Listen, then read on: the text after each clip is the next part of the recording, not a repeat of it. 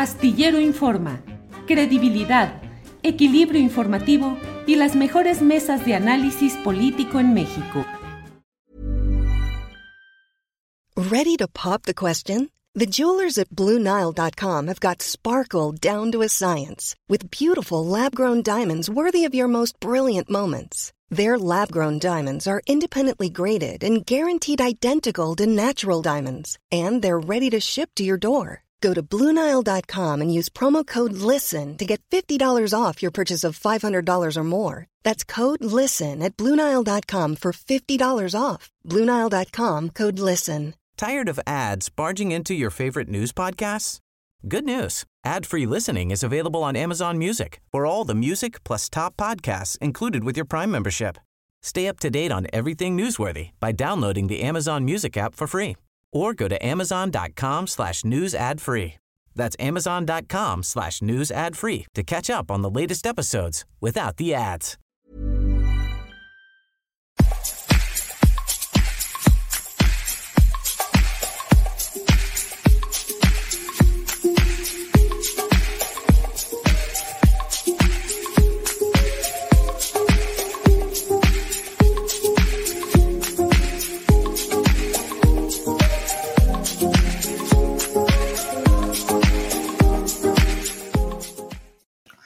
Damos las gracias a quienes nos hacen el honor de estar con nosotros en esta emisión del jueves 20 de enero de 2022. Es la una de la tarde, la una de la tarde y ya estamos aquí listos para compartir con usted información, análisis, debates, mesa de seguridad que va a estar con los temas más, eh, pues diría calientitos, pero pues son los temas de lo cotidiano en este México nuestro. Hay mucha información vamos a tener un programa muy completo en el cual le vamos a informar, entre otras cosas, de cómo van las acciones del grupo Electra en la Bolsa Mexicana de Valores.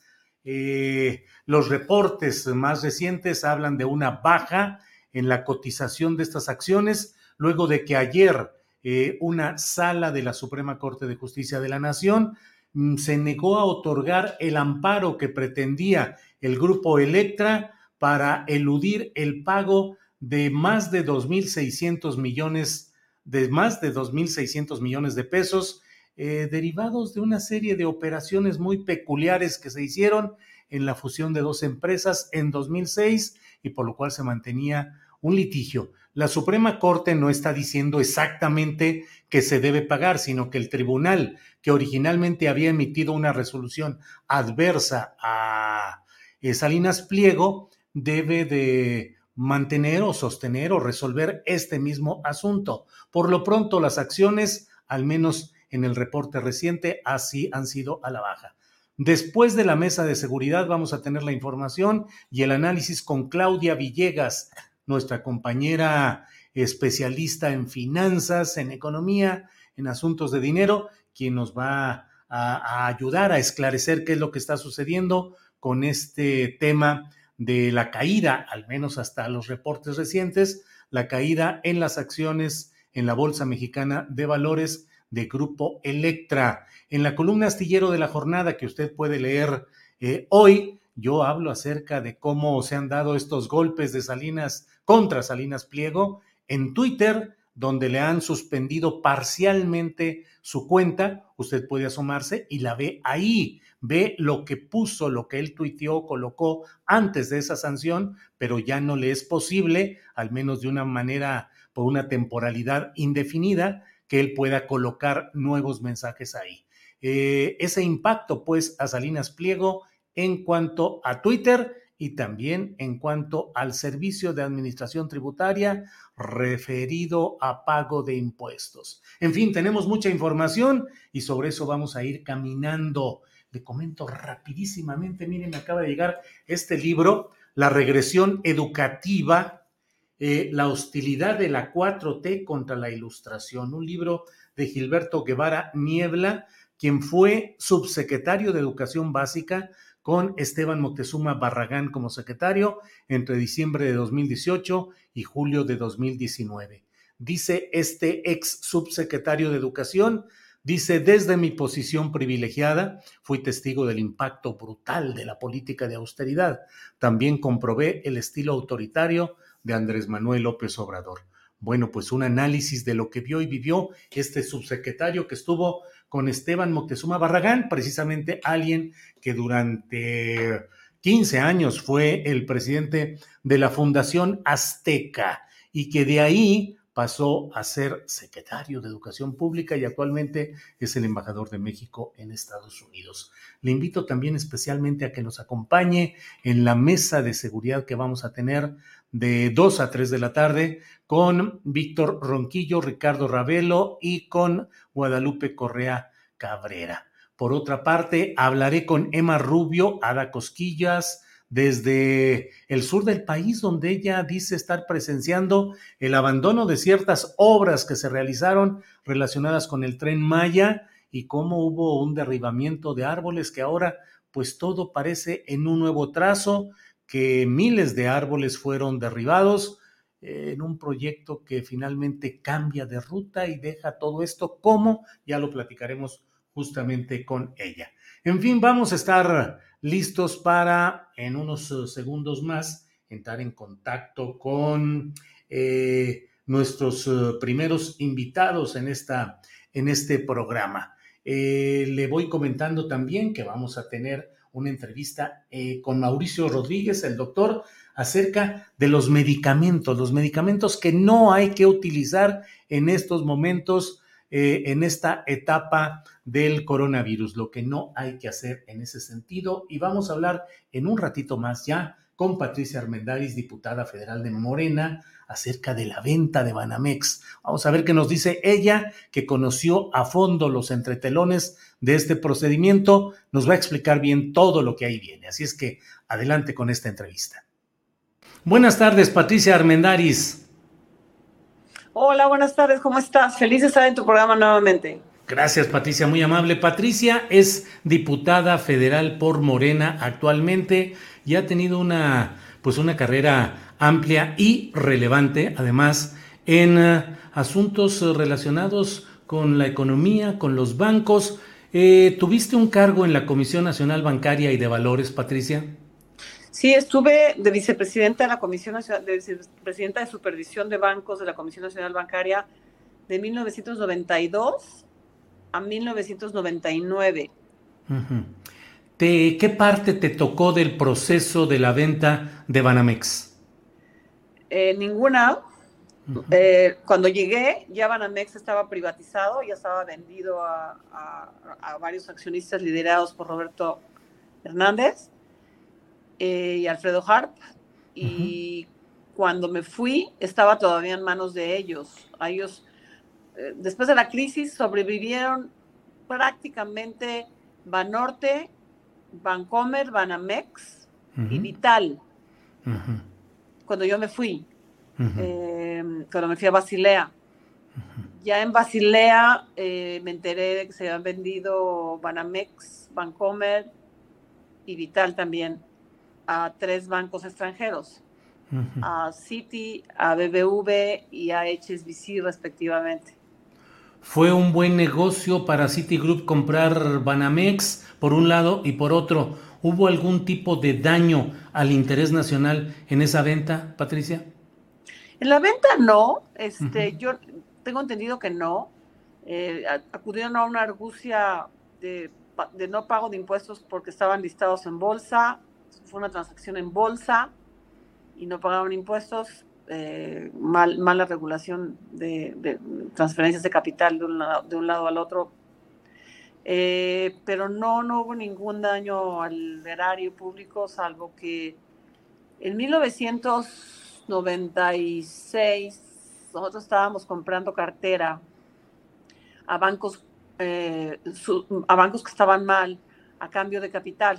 El Estado se quedó con carteras eh, dos por uno, eh, eran dos, dos, pesos de cartera por uno de capital. Y eh, nosotros sentíamos que tanto Banorte como Bancomer y Banamex no necesitaban compra de cartera, estaban solventes, pero los mercados nos llamaron, nos dijeron que teníamos que sanear también las carteras de Banamex y Bancomer, porque eran los bancos más significativos y podían estar en, en que, no, que tener los solventes era muy buena señal para los mercados o nos iban a degradar. Entonces les compramos cartera de vivienda a ambos, este, em, al, al, mismo término de dos por uno, ellos capitalizaron uno por dos pesos de capital que les compró el gobierno. Este, Los esquemas de compra de cartera pues, realmente fueron donde el hueco más grande se hizo de lo que se queja el presidente, porque, porque la cartera que compramos pues era una cartera sucia y yo siento que no tuvo incentivos suficientes eh, los bancos que se quedaban administrándola para realmente recuperar parte de esa cartera. Este, pero no recuerdo cuál fue la tasa de recuperación de, de Banamex y Bancomer de esa cartera que les compramos. Sanear era meter dinero del gobierno para tratar de sacar a flote las cuentas de estos bancos. Y el gobierno emitía deuda este, y eh, no había reglas de limpieza de los bancos. Ahora ya las hay, afortunadamente. Incluso hay reglas súper buenas en términos de, de, de prevención de, solvencia. Eh, pero en aquel entonces no había ninguna regla, absolutamente nada. Nosotros la hicimos de, de, pues de ala limón. Eh, y la primera vez que aprendimos del truquito del, con la compra de cartera fue cuando, eh, cuando BBV compró al banco de... Ay, era, una, era, una, era, el banco de... Era un banco de X, o sea, los, los, los españoles compraban primero a ese banco chiquito, este, y después de eso, eh, ellos nos dijeron, vamos a capitalizar a este banco, sí, solo sí, ustedes, por cada punto de capital que le metamos, ustedes nos compran cartera vencida. Y esa cartera vencida nos la vamos a administrar para, para la recuperación de México. y, y, ahí fue la primera operación que hicimos así. Luego pensamos que ese mismo sistema podía servir para otros bancos para que sobrevivieran, entonces comenzamos a ofrecer esas compras de cartera para que les metieran capital, pero en realidad nunca se, nunca se materializó. Este, no había capital en México de los, de los banqueros mexicanos realmente. Y fue cuando tuvimos que empezar a, a vender las, los bancos a los extranjeros. El primero que se vendió fue el de Scotiabank, uh -huh. este, que entró a, a, a tomar Interlat. Eh, y luego Santander se quedó con Serfín. Eh, eh, y, y, básicamente dejamos a cuatro bancos vivos, los demás pues, van, van a crecer, por ejemplo, quebró, eh, varios bancos quebraron per se, otros uh -huh. los, los, los, vendimos en pedazos a, a, otros bancos solventes.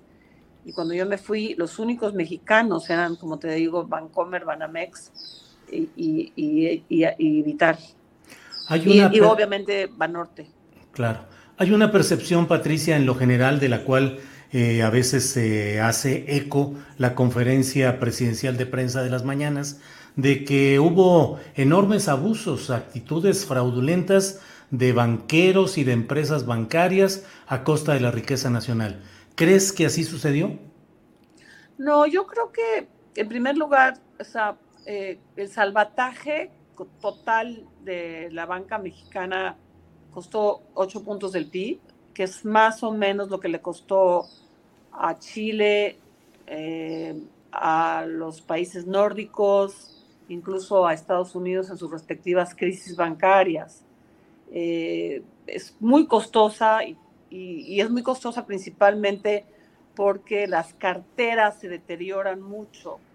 Uh -huh. eh, las tasas de interés se van a tal nivel que los, que los deudores no pueden pagar y se quedan las carteras vencidas en, en, en la panza de los bancos y el Estado tiene que entrar a, pues a, a, dejar, un, a, dejar, un, sistema solvente y el salvataje cuesta alrededor de 8, de 8 puntos del PIB. Este, pues el presidente yo creo que se refiere a, a episodios separa, eh, independientes a donde posiblemente las carteras que nos vendieron, algunas eran de créditos relacionados con los accionistas y se nos pasaron, o sea, eran miles de créditos que teníamos que, este, a pesar de que estaba la regla de que no, pudiera, no podía haber cartera relacionada, eh, pues no sé, creo que es muy posible que, que los accionistas y principales deudores de los bancos hayan abusado de esto para vendernos pues, sus deudas, ¿no?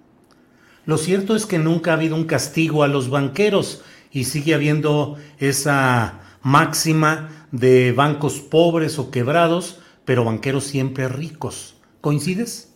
Yo te puedo decir que todos los banqueros mexicanos perdieron. Todos.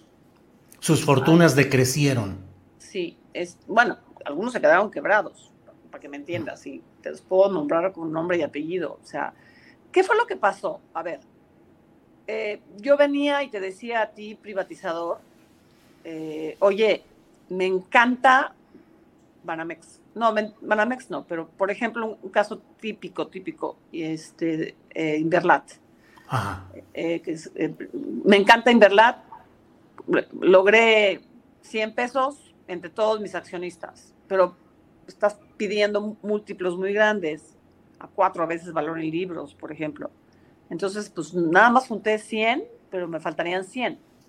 Entonces, las autoridades que no sabían eh, verdaderamente cuáles son los costos tan importantes de que los bancos no tengan capital en riesgo, le decían, bueno, este, que te endeudas con el propio banco y, vas vendiendo, vas, vas vendiendo el capital a otras, a, otros, accionistas en el, en el Inter. En el Inter la, Comisión Nacional Bancaria ni siquiera sabía de esos tratos. Entonces yo entro así recién estrenada y me encuentro con que pues, había mucho capital relacionado, había mucho capital prestado que no era capital. Entonces comencé a presionar a los bancos y ahí comenzaron las primeras insolvencias. Este... Oye, Patricia, ¿pero era ignorancia o complicidad?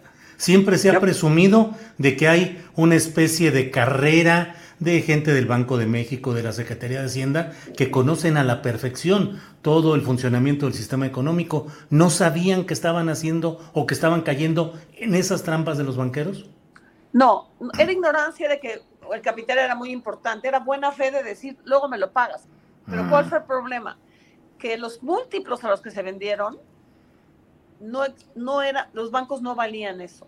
O sea, yo misma salí a presumir que se habían vendido la banca mexicana a muchísimos múltiplos y pues a la hora de la hora pues estaba toda apestosa y eran bancos realmente quebrados. Y nunca hubo castigo para nadie por todos esos procesos sucios y oscuros. Pero, pero es que te digo, porque, porque fue, fue, fue un rollo de decir, yo te vendo este banco como está, eh, vale cuatro veces valor en libros, o le decía échale más porque hay otros accionistas como que subieron el precio y decía, bueno, endeudate y luego vas colocando el capital. Ahí no había ningún fraude, no había nada, o sea, no había ningún delito que castigar a los privatizadores. Era, era, era meramente, según yo, realmente ignorancia. Vaya. Ahora, en este proceso que se ha abierto para la, la venta de Banamex, ¿qué riesgos tiene el interés nacional en este proceso de venta que se ha anunciado? Mira, este, yo he criticado muchísimo, yo he criticado muchísimo eh, la desextranjerización de la banca mexicana. Por ejemplo, HSBC. HSBC era de los bancos más, más nacionales en, las manos de Vital. O sea, yo me acuerdo que cuando, cuando, cuando Toño del Valle, que era el dueño de HSBC, eh, llegaba y decía, quiero más sucursales y quiero más sucursales y quiero más sucursales, todo el mundo decía, ¿para qué quiere tantas sucursales? Y él entendió perfecto que los depósitos, core deposits, como los llamamos en inglés, son los más estables. Entonces, HSBC se dedicó a bancarizar el país. Eh, vital, cuando era vital. Se lo venden HSBC y se dedicó a deshuesar sus sucursales y a perder depósitos y a cancelar cuentas chiquitas que no le daban dinero. O sea, eso es hacer mala banca nacional. Lo he criticado muchísimo. Scotiabank se quedó chiquito, eh, Inverlat era un banco pujante. Eh, yo creo que debemos, con esta experiencia que está pasando, debemos de establecer reglas de mexicanización de la banca a través de reglas muy específicas. Entonces, el, el riesgo que ya la Secretaría de Hacienda notó es que suceda lo mismo, que lo vendan en un deshuesadero. Y dijo, no, tiene que venderse el banco completo. Y yo creo que va a ser una oportunidad única para que se mexicanice nuevamente el buque insignia que perdió valor porque no sabían hacer banca comercial. Eh, la última lucha la dio, último, el último pleito lo dio Manuel Medina Mora cuando era banquero mexicano y, estaba en manos, en liderazgo de, bancos, de banqueros mexicanos buenísimos.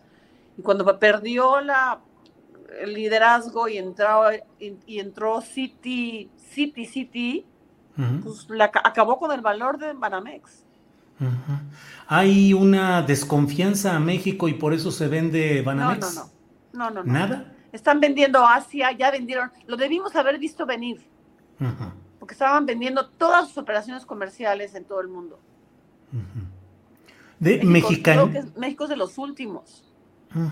¿Mexicanizar o abrir a opciones extranjeras? No, no, no, no. Definitivamente, ojalá y los, y los, y los inversionistas mexicanos se midan con, entre todos, incluso a través de operación, una operación bursátil este, para democratizar las acciones. Ojalá y se quede en manos de, de un banquero mexicano, de banca mexicana, que sabe hacer banca en México y que no es volátil, que está sujeta a nuestras reglas y que no se vaya a ningún otro país, si acaso a poner sucursales, pero su, su, expertise está en México. Mira, mira el caso de Banorte, es una maravilla. ¿Te late la propuesta para Javier Garza Calderón para democratizar acciones? Mira, yo quisiera que fuera que fueran realmente eh, eh, banqueros. Eh, ojalá y si Javier la puede lograr, que ponga un super banquero. Tenemos banqueros maravillosos desperdiciados en México este, en la dirección general porque tenemos que volver a recuperar el valor perdido de Banamex como banco comercial para los mexicanos. ¿Han servido estos bancos mexicanizados a los mexicanos o no han servido? Porque finalmente, ¿cuál es el apoyo en crédito para desarrollo? mira, los, los, que tienes que reconocerle, quitarle tanto el sombrero por su compromiso con México son los dos españoles. O sea, BBV ha mantenido su valor, su liderazgo en banca realmente de profundidad, eh, escarbando hacia abajo, eh, y, Santander también. Los dos pujan eh, en sus respectivos tamaños. El problema es que habemos, hay muchos bancos mexicanos, pero la escala es muy importante en bancos. La economía escala, o sea, tiene que ser ese otro banco grandote eh, un banco rentable, un banco comercial, un banco orientado a la pequeña y mediana empresa. Eh, Citi se dedicó al consumo, se dedicó a lo que saben hacer en otros países, este, si acaso vivienderos, pero no se metieron mucho las pymes como BBV, como Banorte y Santander. ¿Un sistema bancario como el de Banco Azteca de Salinas Pliego te parece que es adecuado? Es un modelo muy bonito, eh, pero yo siento que, que, las tasas son demasiado altas, demasiado elevadas. Eh, creo que ya ahorita con todo el, advenimiento de las fintechs, em, se puede bajar la tasa porque el riesgo del que te compra la licuadora, crédito, etcétera, no es tan alto y los costos de operación se pueden disminuir mucho en un modelo fintech para que no cargues 100% de tasa. Me parece, como son paguitos, pues no lo siente la gente, pero realmente las tasas son altísimas. Entonces, eh, ¿te parece que Carlos Slim y Carlos Hank serían quienes tendrían con sus bancos las mejores opciones? Pues mira, eh, está Carlos Slim, por supuesto, pero el ingeniero yo recuerdo que cuando le, ofrecimos que comprara bancos en la banca, en la banca privatizada, digo, la banca en problemas no quiso hacerlo, como que tiene un modelo de negocio muy para sus propias empresas, sin bursa. Banorte sería extraordinario, eh, ha probado ser una maravilla de banco. Eh, yo tengo un candidato que te lo voy a decir que es, eh, que es B por más, porque lo dirige uno de los mejores banqueros de México todavía, que es que es Antonio del Valle Ruiz. Eh, y es un banco de banca, o sea, ve por más es chiquitito y, puede, puede dar la batalla si es que consigue el capital. Hay muchos banqueros mexicanos chiquitos, extraordinarios, extraordinarios. Banco El Bajío es otro banco maravilloso, he venido dando la batalla y que al crecer podrían ser muy buenos, eh, darles la oportunidad de, de, tener la posibilidad de tener un banco con tantas sucursales como, como. Patricia, se ha hablado mucho de que se busque regresar el patrimonio cultural de Banamex a control del Estado mexicano. ¿Lo crees posible? Ya sé que el acuerdo es que se venda eh, el paquete completo y no en partes, pero ¿crees posible que el Estado mexicano finalmente se quede con este patrimonio cultural, así fuera mediante eh, pago de impuestos que fuera en especie? Mm, mira, la verdad es que yo siento que ese patrimonio es un modelo espectacular que inició la banca mexicana en los noventas, a donde fueron mecenas de grandes artistas mexicanos, incluidos grandes artesanos en el caso de Banamex, que debe de quedarse como un modelo de un patrimonio de una entidad mexicana. Yo creo que el acervo cultural que tiene México como, gobierno es suficiente como para que le metamos más. Patricia, cierro esta oportunidad de platicar contigo dándote las gracias, pero el presidente de la República durante sus campañas, en sus libros, habló siempre de la mafia del poder y ahí incluía a varios de estos personajes dueños ahora de bancos y algunos en vías de eh, ser, eh, de pujar, como se dice, por alguno, por Banamex. ¿Crees que la visión del presidente de la República fue equivocada respecto a esa mafia del poder y a esos personajes o que se ajusta y es vigente? Lo que pasa es que el presidente tiene anécdotas relacionados con banqueros importantes. Creo que se refiere, por ejemplo, a Roberto Hernández, este, con anécdotas específicos, pues que sí son ciertamente criticables, este, pero... Pero en la lista de metió a Slim y a Salinas Pliego y a Larrea y a Baileres y a muchos más, que son miembros de consejos de administración o dueños de bancos. Pues sí, pero yo, yo siento que hay, hay, hay, una mezcla aquí rara, porque además, por ejemplo, este, el, el, el, ingeniero Slim ha apoyado muchísimo la 4T, la 4T. Este, por ejemplo, eh, entonces yo creo que hasta hay, una medio mezcla o es un discurso anterior que mezcla con discursos posteriores. Yo no podría generalizar de esa manera. Bien. Patricia, ¿algún riesgo para clientes mexicanos de Banamex? No, yo creo que ya eh, nuestro excelente secretario de Hacienda, Rogelio Ramírez de la O, hizo el anuncio claro de que el banco se va a mantener en su valor para evitar una corrida bancaria. O sea, eh, que, que, pudo haber habido y no, y, no, y no la va a haber. Es un banco con mucho valor eh, y yo creo que el proceso va a ser competitivo, a donde el Estado nada más va a ver si efectivamente la transacción es correcta y si los accionistas son correctos. Este, no va a poder hacer mucho más eh, el Estado mexicano al respecto. Pues Patricia Armendariz, muchas gracias por esta oportunidad de platicar contigo y pues veremos qué sucede con Banamex en, los, en las próximas semanas y meses. Gracias. Tiene que ser rápido, la verdad. Sí. Muchísimas gracias a ti. ¿Qué tan rápido? Dos meses máximo, yo creo. ¿Por qué? Pues porque los bancos pierden valor. A la, hora que se ponen a la venta, hay muchas tentaciones internas de hacer cosas. Yo te lo digo porque lo vi, este, lo, lo, lo viví. Los pagarés desaparecían, este, había cosas internas raras. Eso que tiene que hacerse rápido.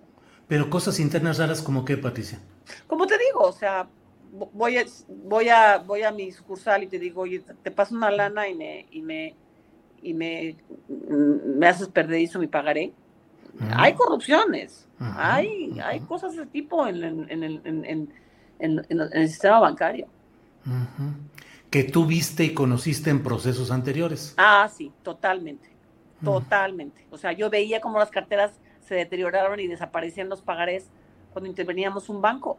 O sea, verdaderamente hay un riesgo moral muy importante y el deterioro de un banco a la venta es real. ¿Quién cuida en este momento y en este caso específico de Banamex? ¿Quién debe cuidar que no suceda eso? La Comisión Nacional Bancaria de Valores. Debe, estarlo, debe estarle marcaje personal, porque además hay activos ocultos que, el, banco, que el banco puede tener, tener la, pues, la tentación de repatriar. Este, híjole, mano, hay muchísimas cosas que se pueden hacer en un banco a la venta, ¿eh? de veras, de veras, te lo digo. ¿Y la Comisión Nacional Bancaria y de Valores tiene la capacidad de inspeccionar, supervisar y frenar ese tipo de cosas? Sí, ahorita está en manos de una persona que es extraordinariamente conocedora de la banca, se dedicó a estudiar. Yo lo he conocido toda la vida como estudioso de la regulación y creo que está muy consciente de, está muy consciente. ¿Cuál es su nombre de él? El presidente de la comisión, ay Dios mío. Bueno, me, agarras con Alzheimer. Lo buscamos, lo buscamos. Esos trapitos, lo googleamos. Lo googleamos, no te preocupes, Patricia. Bueno, pues estaremos atentos a todo este tipo de, de hechos que pueden suceder. Pérdida de valor es el riesgo que se puede tener en un caso como este. Así es. Bien. Gracias, Patricia. Que estés bien y buenas tardes. Sí, con mucho cariño como siempre. Igualmente. Hasta luego. Gracias. Bye.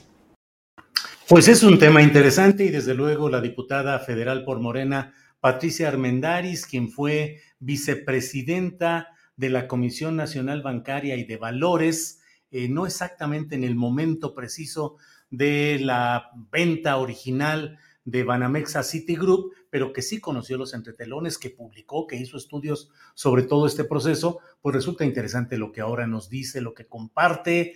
Y bueno, además, pues este señalamiento al final de la entrevista en el cual nos habla de los riesgos de pérdida de valor si esto no se hace rapidito antes de que puedan entrar en práctica algunas eh, fórmulas corruptas que, por ejemplo, compran los pagarés para que ya no queden en la cartera del banco correspondiente. Los nombres también de los interesados y las valoraciones que hace Patricia Armendaris son interesantes. La de Salinas Pliego, lo de Carlos Slim, el discurso del presidente dice, pues que a lo mejor son anécdotas las que tiene el presidente de la República respecto a esa mafia del poder. En fin, ahí está la entrevista.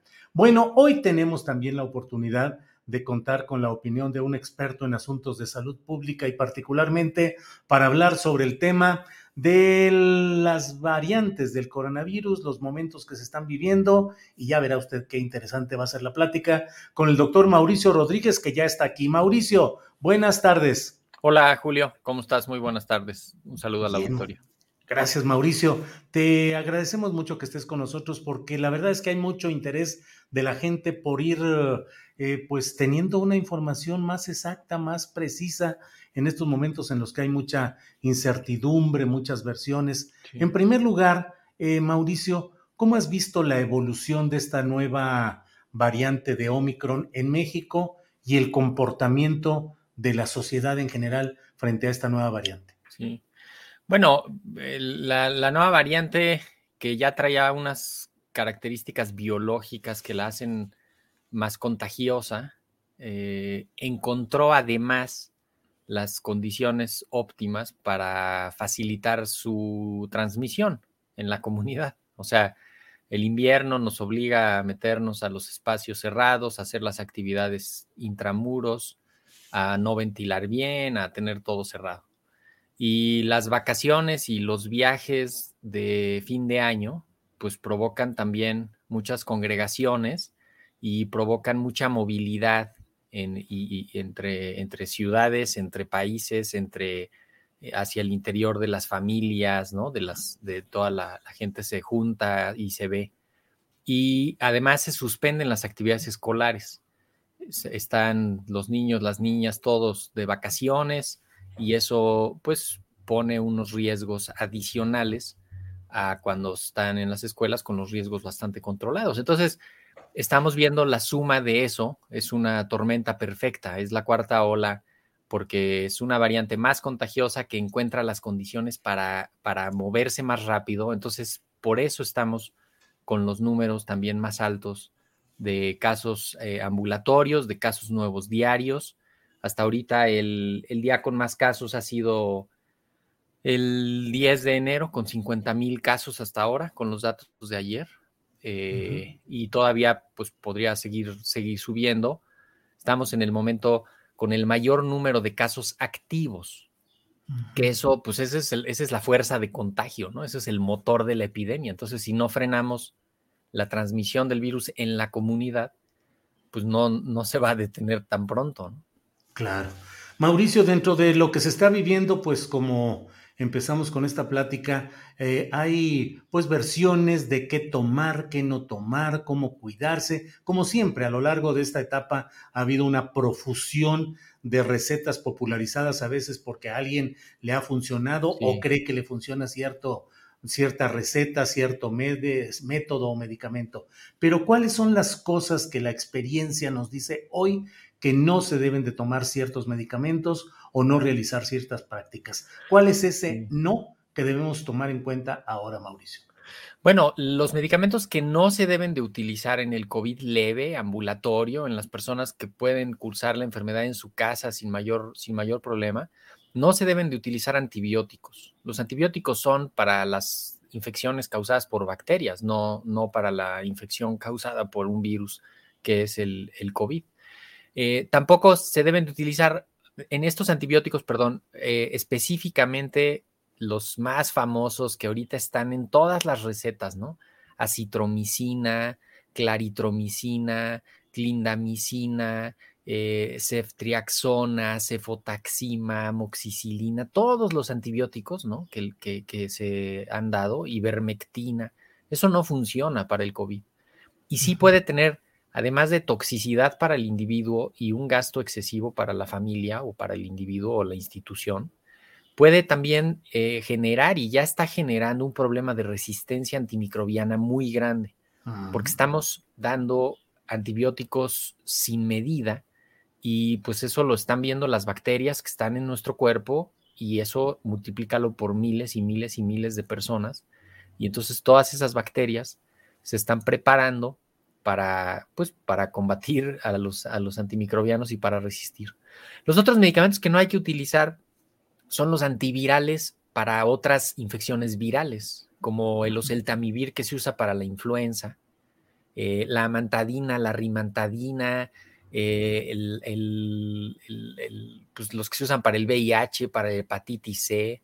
Esos medicamentos no tienen utilidad contra el COVID. Y entonces también gasto, toxicidad y posibles resistencias igual, ¿no? Los esteroides famosísimos, los, los medicamentos esteroideos y los que interfieren con la respuesta inmune, ¿no? Que son la hidroxicloroquina, la, la dexametasona, la hidrocortisona, todos estos, si se usan en los primeros días, le bajan las defensas a la persona y le sube la infección. Entonces, no se deben de usar, ¿no? Igual los anticoagulantes no tienen utilidad durante los primeros días. Sí funcionan en los pacientes que se están metiendo hospital, que se están complicando un poquito, pero en el ambulatorio, en su casa, no funcionan. Entonces, si nos concentramos en que ni los médicos receten eso, ni los pacientes se lo tomen, este, ya sea de manera de automedicación eh, o, pasándoselo así de, es que a mí me dieron esto. Con eso podríamos reducir un poco la toxicidad de los medicamentos, los gastos, eh, y ayudar a la, situación, ¿no? Porque esto lo que hace es que también se acaban los stocks de medicamentos y entonces, pues si ahorita te da una infección fuerte de una muela, pues tal vez no vas a encontrar el antibiótico porque se lo están echando para el COVID, ¿no? Este, Y eso, eso va a tener problemas muy importantes. Mauricio, ¿qué tanto en lo general y la apreciación que se tiene eh, estamos los mexicanos cayendo en una insistente automedicación? Muchísimo, muchísimo. Además es una automedicación que mezcla eh, algunas, algunos componentes de las medicinas tradicionales, del, conocimiento ancestral de los, de los pueblos originarios, eh, y además todo un componente moderno, ¿no? De, la hipermedicación, que, también la tiene la sociedad, ¿no? De creer que, para todo hay una medicina, que siempre se deben de tomar medicinas. Este, hay, hay también una, una hipermedicación eh, notable y una serie de remedios que la gente está utilizando y que, y que causan daño. O sea, no ayudan y sí pueden causar daño, ¿no? El dióxido de cloro, por ejemplo, que, que eso, bueno, eh, se han reportado pacientes con quemaduras de, de, la boca, del esófago, del estómago por, el, por tomar eso. Eh, no es un medicamento, no está avalado como un medicamento, ¿no? Eh, o los otros que, pues que simplemente los tecitos, los remedios que pudieran hacer que el paciente evolucione en su casa mal, sin darse cuenta, envuelto en este supuesto tratamiento y no advertir las complicaciones y no darse cuenta en qué momento se está complicando la situación y entonces retrasar la atención eh, y, todo el manejo oportuno, ¿no? Entonces, es importante ahorita no mezclar medicamentos, no mezclar terapéuticas de ningún tipo, concentrarse en dos elementos. Si tienen fiebre, paracetamol, punto. Y si tienen algún malestar general, dolor articular, dolor de cuerpo, pueden tomar ibuprofeno, que ese es como un antiinflamatorio general también muy noble a la dosis habitual, y nada más. Si toman alguna medicina para sus enfermedades que ya tengan, pues síganla tomando, no la deben de suspender. Y nada más, si ven que la fiebre persiste dos o tres días, que no se controla fácilmente, que se van agregando síntomas en uno o en dos días, que no hay, que no hay estabilidad, que no hay mejora, ahí hay que hacer inmediatamente contacto con los servicios de salud para que pues justamente puedan hacerlo, hacer el seguimiento, ¿no? Seguir con un oxímetro, la oxigenación, con un oxímetro de pulso que no baje nunca de 92, que la temperatura pues, esté casi siempre abajo de, pues idealmente abajo de 37 sería como lo ideal eh, y, que estén bien rehidratados, que puedan reposar, que puedan comer bien. Yo creo que ese es el otro punto, Julio, que a veces no, no, no abordamos mucho, ¿no? los cuidados generales y, esta capacidad o incapacidad que tienen la gente, pues de quedarse cinco días tranquilamente a pasar la enfermedad, ¿no? Hay muchísima gente que no puede hacer eso y, y se sale a trabajar, este, o sigue haciendo lo que está haciendo y, eso no ayuda a su evolución. El gran problema de la contradicción o el, la confrontación de lo económico con lo médico y científico, Mauricio. Totalmente. ¿Verdad? Sí, de hecho, en, por ejemplo, Estados Unidos, gran parte de su problema, aquí también, ¿no? Es ese, es justamente que, que la gente no tenga el pago completo de su día de incapacidad, ¿no? O que vaya a ser un trámite administrativo que mejor no se quieren meter a eso, o que ganan al día y con, y con lo que van a conseguir ese día regresan a sus casas. Y entonces, ¿tú crees que esa gente, tú crees que a un taxista le vas a poder decir tranquilamente, quédate cinco días en tu casa cuando vive al día? Entonces, por eso también es, es más peligroso este momento, porque es más probable que te encuentres con gente contagiada en la calle en las actividades que se llevan a cabo diario. Por eso tienes que salir ahorita con mucha precaución y reducir riesgos, o sea, no exponerte a riesgos innecesarios, ¿no? Ahorita reuniones, este, cosas eh, así multitudinarias, eh, salidas innecesarias, hay que evitarlas porque todavía estamos teniendo unos días de muchísimos contagios y la probabilidad de encontrarte gente contagiada o gente, o sea, enferma o asintomática en tu trayecto va a ser muy alta. Mauricio, em, hay una percepción como si, a pesar de todo lo que se diga y se publique y se difunda sobre los riesgos en los que estamos, eh, mucha gente asume ahora que el Omicron es más suavecito, más tranquilo, que no va a pasar gran cosa y ¿Qué daños a mediano y largo plazo puede provocar esta percepción de que ahorita como quiera me infecto y ya se acabó? ¿Qué tanto? Hablando con el doctor Rector Frisby, él dice que tenemos el riesgo de una generación post-COVID que sea la que tenga daños, niños de hoy, jóvenes, que tengan daños fuertes a largo plazo o mediano plazo. Sí, cada vez hay más evidencia de, de que incluso infecciones leves tienen secuelas y tienen consecuencias eso de entrada va a generar una carga de enfermedad para el sistema, para las familias, para, las, para la sociedad durante los siguientes meses y, no exageraríamos decir años, ¿no? Gente que va a estar con alguna molestia y que no va a rendir bien ni en sus actividades familiares, ni en sus actividades laborales, educativas, lo que sea.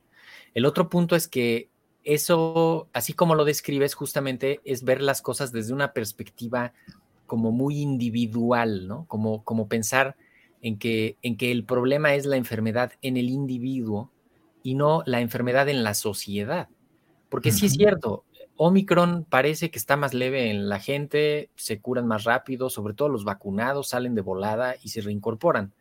El problema es para la sociedad, porque ahorita tenemos muchísimas empresas, hospitales, muchísimos rubros con funcionamientos este, imperfectos, ¿no? Con, disfunción por el ausentismo, porque hay muchísima gente enferma ahorita que no está yendo a trabajar. Y eso está provocando, pues eso, que, que, no puedas abrir una tienda, que no puedas abrir una sucursal de un banco, que no puedas abrir, que no puedas operar alguna cosa importante, ¿no? Imagínate los operadores aéreos, los pilotos, el personal de un hospital, no, no, se te puede contagiar el personal de un hospital. Entonces ahí de entrada, eso, eso no es leve, ¿no? Eso es, eso es muy importante. Y luego la carga para el sistema. O sea, muchísimas consultas, muchísimos medicamentos, se le carga el trabajo a las farmacias, a los laboratorios de pruebas, a los laboratorios de diagnóstico de imagen, a las consultas.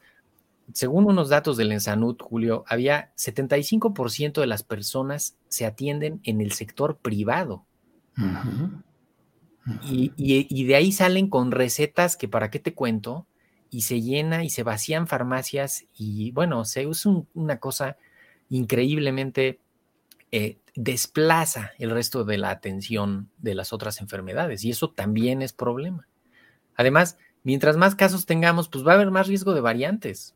Eso, eso es, eh, vamos, eso no podemos evitar que, ocurra, ¿no? Y las secuelas. Entonces, pues son como cuatro razones, y, ya por ya no hablar de la parte proporcional de las complicaciones, ¿no? Los números. Si de cada mil personas enfermas, vas a hospitalizar a una y llegas a tener 5 millones de personas enfermas al mismo tiempo, esos son 5 mil personas que se van a tener que hospitalizar. En un ratito, o sea, Omicron te los puede generar en un ratito. Estamos viendo días de 40, de 50, de 30 mil. Vele sumando. Eso en poquito tiempo va a ser un millón de personas. No, no es este no es poca cosa. Y esos son los que están contabilizados por el sistema. Claro. Todos los que no, eso va a ser una carga fuertísima. Hay que, hay que, ahorita hay que frenar esto. Sí. Mauricio, como siempre, muchas gracias por eh, las palabras, el esclarecimiento, por la visión panorámica. Y otro día, a ver si platicamos qué tanto estas bacterias o estos virus, ¿qué tienen? ¿Inteligencia? ¿Van desarrollando inteligencia? Van desarrollando una evolución que puede poner en mayores riesgos a la especie humana. ¿Qué te parece si lo dejamos para una reflexión posterior médico-filosófica? Claro que sí, le damos ese espacio, Julio. Te mando un abrazo, saludos a todos. Gracias, Mauricio. Hasta luego, buenas tardes. Bien, pues eh, esto es lo referente a lo que está sucediendo con esta variante del coronavirus, el Omicron. Importante atender lo que nos dice el doctor Mauricio Rodríguez. Bueno, hay otro tema relevante que queremos abordar, que es el relacionado con el cambio de ruta que se ha determinado en cierto segmento del tren Maya. Ha habido muchos reportes de que 20 mil árboles fueron derribados y que ya no tendrá sentido ese eh, derribe porque eh, ya no pasará por ahí esta línea, en fin, una serie de cosas. Y por ello es que me da gusto saludar en esta ocasión a Emma Laura Rubio. Emma Rubio, que es filósofa, es articulista en el portal de julioastillero.com y es una voz que siempre nos da mucho gusto tener aquí. Emma, buenas tardes. Hola Julio, buenas tardes, qué gusto saludarte y saludar a Adriana y a todos por allá. Muchas gracias. Gracias. Emma, ¿tú vives en Playa del Carmen? Así es, aquí, aquí mero, en Playa del Carmen. Muy bien, eh, Playa del Carmen, Quintana Roo. ¿Qué has visto respecto pues a este cambio de ruta o lo que está sucediendo con lo que se iba haciendo respecto al tren Maya y que parece que ahora ya o está cambiando o se está abandonando eso. ¿Qué es lo que estás viendo, Emma?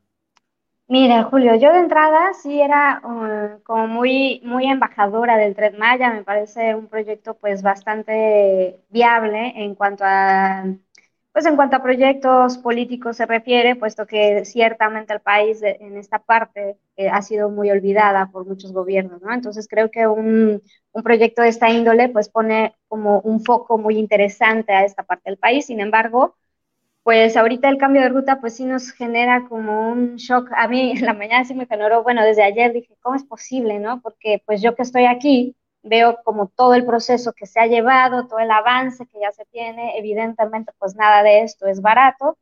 Y, y pues sobre todo también pues toda, toda la devastación natural que se generó y que bueno pues dices, bueno ya está avanzando, ya se está llevando a cabo, eh, se tomó una vía que pues ya de alguna manera ya estaba hecha, que era la carretera. Y pues de un momento a otro nos dicen, no, pues ya no, ya va a ser por otro lado, ya todo lo que se padeció, todo lo que se ha vivido en torno a esta construcción tremenda que ya va bastante avanzada, bueno, pues siempre ya no. Entonces creo que sí hay, en lo personal sí me causó un, un, choque mental porque digo, bueno, y todo lo que ya se gastó y todo lo que ya se devastó también, entonces creo que sí es una, sí hay muchos cuestionamientos que, que pueden resultar de eso, ¿no? Primero, pues el cambio, ¿no? El cambio que hubo de director de Fonatur, que surge el cambio y surge el cambio de ruta, entonces como que ahí también, como dices, bueno, y esto se supone que es un proyecto que ya tenía una base establecida, ya un estudio pre, eh, ahora sí que eh, prehecho, ¿no? De, de, esto ya se había hecho, pues, según dicen, ¿no? Bastantes estudios para el cuidado de la naturaleza y bueno, pues ya estaba súper bien planeado y de repente, pues que siempre ya no. Eh, me parece un poco fuera de o sea, como de dimensión esta decisión así tan aparentemente arbitraria o tan precipitada, una decisión que de un momento a otro pues, la sacaron así nomás porque sí. Y creo que pues las razones que dan o que dieron ayer en su, en su conferencia de prensa pues no me parecen del todo suficientes fundamentos, ¿no? Porque dicen la afectación a la movilidad Dicen que estuvieron considerando las inquietudes de los empresarios y de los habitantes. Bueno, yo como habitante de Playa del Carmen jamás me enteré que hubiese habido alguna consulta donde nos dijeran quejas, pues siempre ha habido, ¿no? De la vialidad, pero porque aquí es un tema muy, muy este, recurrente, ¿no? El, el, descuido de la carretera siempre se ha eh, visto y pues bueno, surgen varias preguntas, te digo. La primera es, bueno, si ya no es viable esta vía, cuándo van a arreglar todo el relajo que ya dejaron ahí, porque pues tenemos ahí ya toda una, pues, una apertura, todo un trabajo que se ha hecho por meses, ¿no? Y que si aquí tardan meses en arreglar un bache, yo me pregunto cuánto van a tardar ahora en arreglar todo eso que hicieron. Uno, dos, eh, realmente consideraron a los habitantes o principalmente a los empresarios, porque una cosa que es muy real aquí en Playa del Carmen, Julio, eh, y yo creo que en toda la Riviera, es una mafia que existe con el tema de la transportación. Eh, los transportistas tienen sus vínculos con los, o, sus acuerdos con los empresarios, con los hoteleros, entonces se ponen de acuerdo, bueno, tú me traes los turistas, me te doy una lana si te dejas, si, si me traes acá turistas, si te los llevas a estos tours, y bueno, venga, eh, es toda una magia aquí el tema de los transportes, el tema de la CROC, eh, este, este sindicato, ¿no? De los hoteleros, y bueno, hay, yo creo, yo soy muy, muy mal pensada, Julio, muy mal pensada. Y la verdad es que creo que hay un trasfondo que hay que indagar un poquito más. No quiero decir tantas cosas a lo tonto, ¿verdad? Pero eh, sí creo que sí hay algo de trasfondo ahí porque pues sí va a afectar mucho la economía de la movilidad de todos estos que tienen estas mafias de la transportación, porque aquí ni siquiera tenemos Uber porque no los dejan entrar, no tenemos otra vía de transporte más que las que ofrece el Estado y son pésimas, de mala calidad, carísimas y pues obviamente es una mafia tal cual. Yo nunca había conocido, por ejemplo, un sindicato de taxistas que tuviera todo un, un edificio de oficinas y bueno, hay, mucha mafia en esto que hay detrás y pues yo no sé si aquí está, de, bueno, evidentemente sí, sí los iba a afectar porque nosotros al ser habitantes de aquí, los mismos turistas, pues obviamente les iba a convenir más eh, usar el tren y a nosotros mismos como, como habitantes nos iba a convenir mucho más usar el tren para transportarnos a Cancún. Mucha gente va y viene de trabajo a Cancún y playa y les iba a convenir mucho más, ¿no? Entonces, Creo que por ahí también puede haber algo de trasfondo, pero digo, esto es una acotación bastante personal, a modo, ahora sí que no me consta nada, pero pienso re mal, la verdad. Y pues, sí, perdón, adelante, adelante. No, no, no, bueno, y, otro punto que también me cuestionan, dicen, bueno, y, allá en la conferencia, cuando le, le inquirían a este señor Javier May sobre toda la devastación, pues como que primero se hizo medio menso y luego como que dijo, no, no, no, no va a pasar nada, y además hay 500 millones de arbolitos que vamos a poner. O sea, eso no, eso no va a resarcir el impacto ya eh, que se generó y el impacto que se va a generar ahora con su nueva vía, ¿no? Porque estamos hablando de 198 terrenos que van a estar utilizando y que van a estar devastando ahora para, para la nueva vía, ¿no? Entonces, pues como que sí está bastante cuestionable y todo parece indicar, y bueno, ayer mismo el presidente lo dijo, ¿no? Que, que, en parte este cambio de ruta era por el tema de, de acabar en, en, o más bien cumplir su meta temporal, entonces creo que ahí ya, ya hay como también una cuestión bastante cuestionable, si es una cuestión de que hay que acabar a tiempo para que se quede bien parado el presidente o no, y mira que pues siempre he dicho que yo soy Andrés obradorcista, ¿no? Pero sí creo que si esta es una decisión tomada con base en una meta temporal, pues estamos hablando como de una especie de amblocentrismo que ya no es muy sano. Emma, eh, eh, vi los tweets en los cuales pusiste que estabas viendo ahí pues cosas abandonadas, hoyos sin que hubiera ya nadie responsable, como si de pronto se hubiera abandonado todo y nadie se estuviera haciendo responsable. Esto apenas acaba de suceder, pero ¿cuál es ese, esa situación en lo específico que tú ves por un lado y por otro? ¿Cuál es el ambiente de la gente allá en Playa del Carmen al saber de este cambio? Mucha indignación, mucha indignación. De entrada, bueno, pues yo me cuestiono hoy también, ¿no? ¿Cuánta gente de, de ayer a hoy se quedó ya sin trabajo? Porque ayer todavía había un escándalo aquí enfrente del colegio donde trabajo, había un escandalazo, y hoy ya todo es paz, ¿no? Entonces, eh, pues había muchísimo, o sea, era un mundo de personas ahí y que creo que, pues bueno, de entrada de un momento a otro se quedan sin trabajo, ¿no?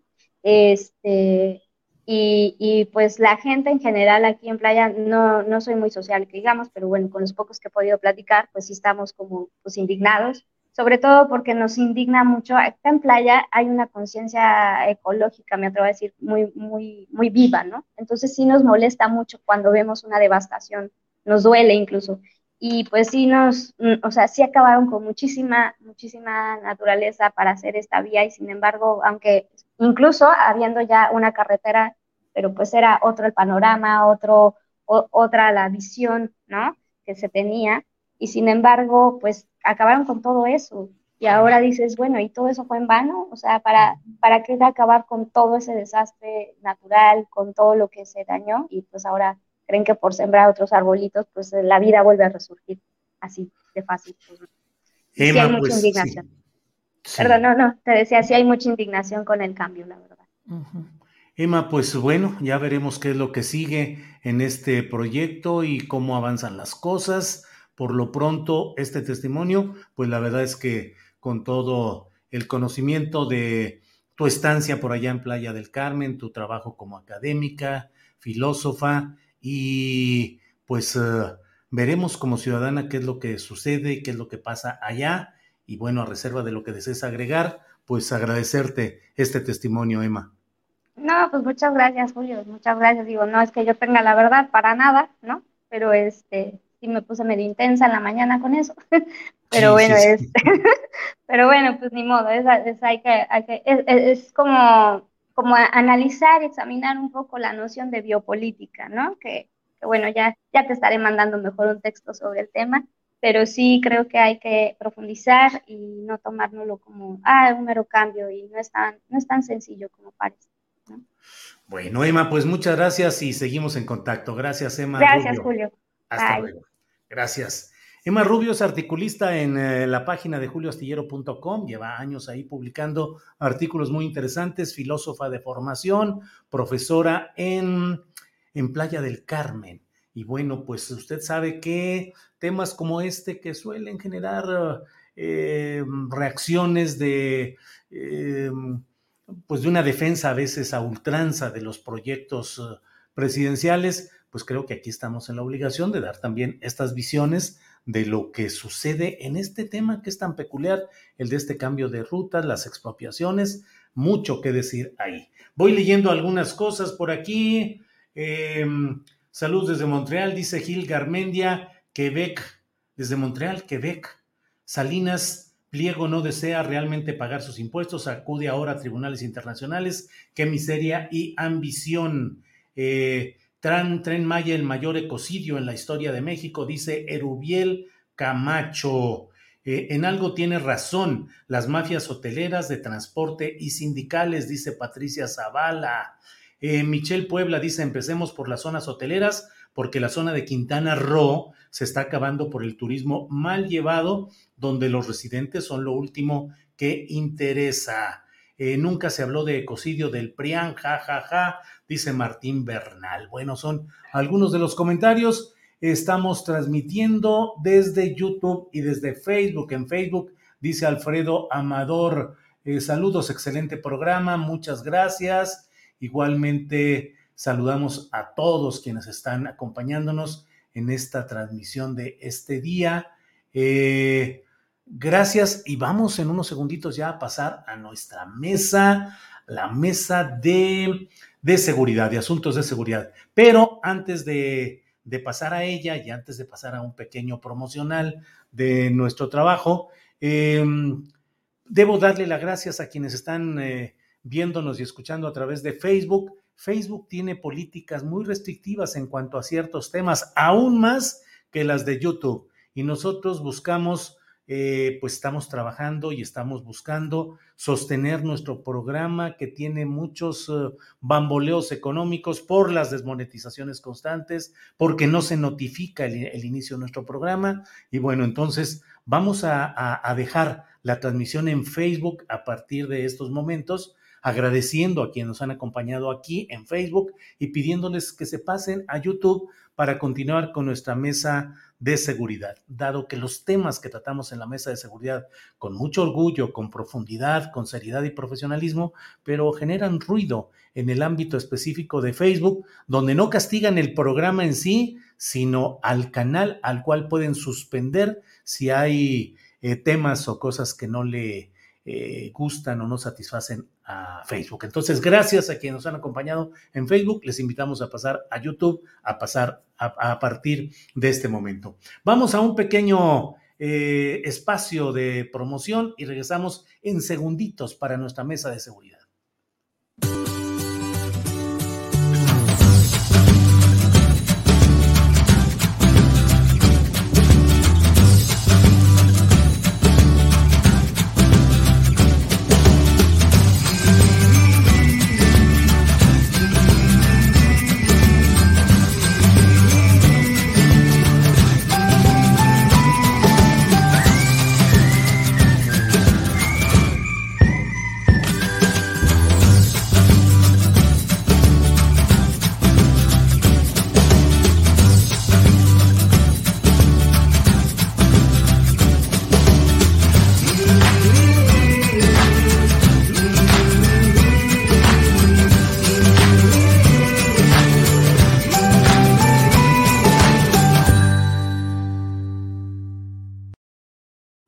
Ya estamos de regreso. Muchas gracias por acompañarnos en este programa. Mire, hay algunos comentarios en el chat en el cual dicen que por qué no está de nuevo con nosotros Leonardo Chuevel, el periodista de Guadalajara, que nos acompañó durante varias mesas a lo largo de, de un buen tiempo y luego hubo un retiro de su presencia con nosotros y ahora ha tenido un, pues una reproducción muy fuerte incluso en eh, programas de Estados Unidos y del extranjero debido a una a un segmento que hizo recientemente en el cual con una eh, pues una actitud muy fuerte en términos escénicos muy marcada pues manifiesta su enojo contra quienes no respetan pues las reglas eh, contra la pandemia sobre todo quienes no usan eh, la mascarilla, el cubrebocas. Eh, yo no tengo más que respeto y agradecimiento para Leonardo por el tiempo que estuvo con nosotros y siempre le deseo de verdad el mayor de los éxitos. Está ahora en un canal de televisión en Guadalajara y le envío un gran saludo como siempre, con aprecio y con respeto a Leonardo Schwebel. Bien, pues vamos a empezar ya con nuestra mesa de seguridad y mire usted, ya están aquí ni más ni menos que Guadalupe Correa Cabrera. Guadalupe, buenas tardes. Muy buenas tardes, Julio. Un placer estar con ustedes el día de hoy. Eh, un gran saludo a todos ustedes, a ti, Julio, a Víctor y a Ricardo. Un placer estar el día de hoy con ustedes. Gracias, Guadalupe. Qué bonito escenario trasero tienes. ¿Qué, qué es lo que se ve ahí atrás? Es una, es una silla. Se parece una silla de playa, pero no, es una silla muy bonita. muy bien. Guadalupe, muchas gracias. Ricardo Ravelo, buenas tardes. ¿Qué tal, Julio? Buenas tardes. Como siempre, un placer estar aquí en tu espacio. Un saludo afectuoso a, Guadalupe y a Víctor y al auditorio que nos está siguiendo. Gracias, eh, Ricardo. Víctor Ronquillo, buenas tardes. Hola, ¿cómo están, eh, Julio? ¿Cómo estás, Ricardo? ¿Cómo estás, Guadalupe? Bueno, pues mira, la verdad es que ellos se lo pierden, ¿eh? Se pierden lo que aquí logramos hacer y nuestras reflexiones. Y por otro lado, pues mira, yo también propondría que nosotros les demos, le demos silencio a aquello que no nos parece de Facebook, tanta vulgaridad, tanta frivolidad, tanta porquería en una mal utilización de este espacio, a mí francamente eh, me indigna, ¿no? Y bueno, pues de verdad, yo insisto en ello, ¿eh? ellos se lo pierden, mi querido Julio. Bueno, pues así vamos, Víctor, tenemos que caminar con las reglas que establecen este tipo de plataformas y bueno, en Facebook el gran problema es que no castigan el programa como lo hace eh, YouTube, sino que te advierten que pueden cerrarte totalmente el canal. El castigo es al canal, no al programa. Entonces, pues para, para mantener el cuidado es que hacemos esto. Pero bueno, Vamos y, y, sabes qué, Julio, perdón, es muy importante y hemos aprendido a lo largo de la vida como periodistas que es muy importante mantener los espacios, luchar por ellos y además aprender que tenemos que negociar. Mi amigo Jaime López, el músico, siempre me dijo, Víctor, es que nos tenemos que aventar un duelo de esos duelos como vaqueros cotidianos con los espacios y con los medios. Y así pues debe ser, Julio. Entonces, claro que, que, seguimos adelante.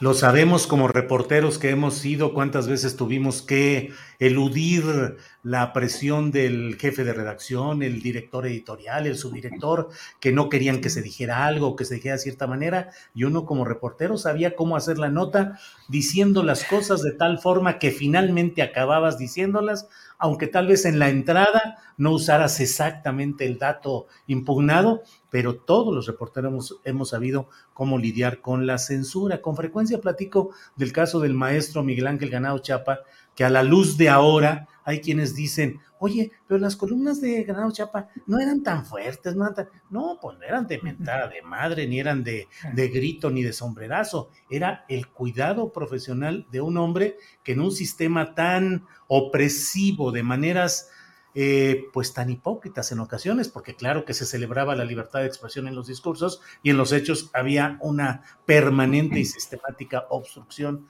de esas libertades, pues el maestro ganado sabía cómo decir las cosas de tal manera que sin generar turbulencias y censura podía decir adecuada y puntualmente las cosas. Así es que, pues en cada circunstancia tenemos que ir sabiendo cómo sortear todo y en eso vamos. Pero vamos entrándole ya a lo que sigue Guadalupe Correa. Guadalupe, ¿cómo ves eh, la evolución de este tema de mm, Morelos, que empezó con la fotografía que difundió el reportero Rivelino Rueda del gobernador Cuauhtémoc Blanco con tres personajes eh, pues de historial muy oscuro?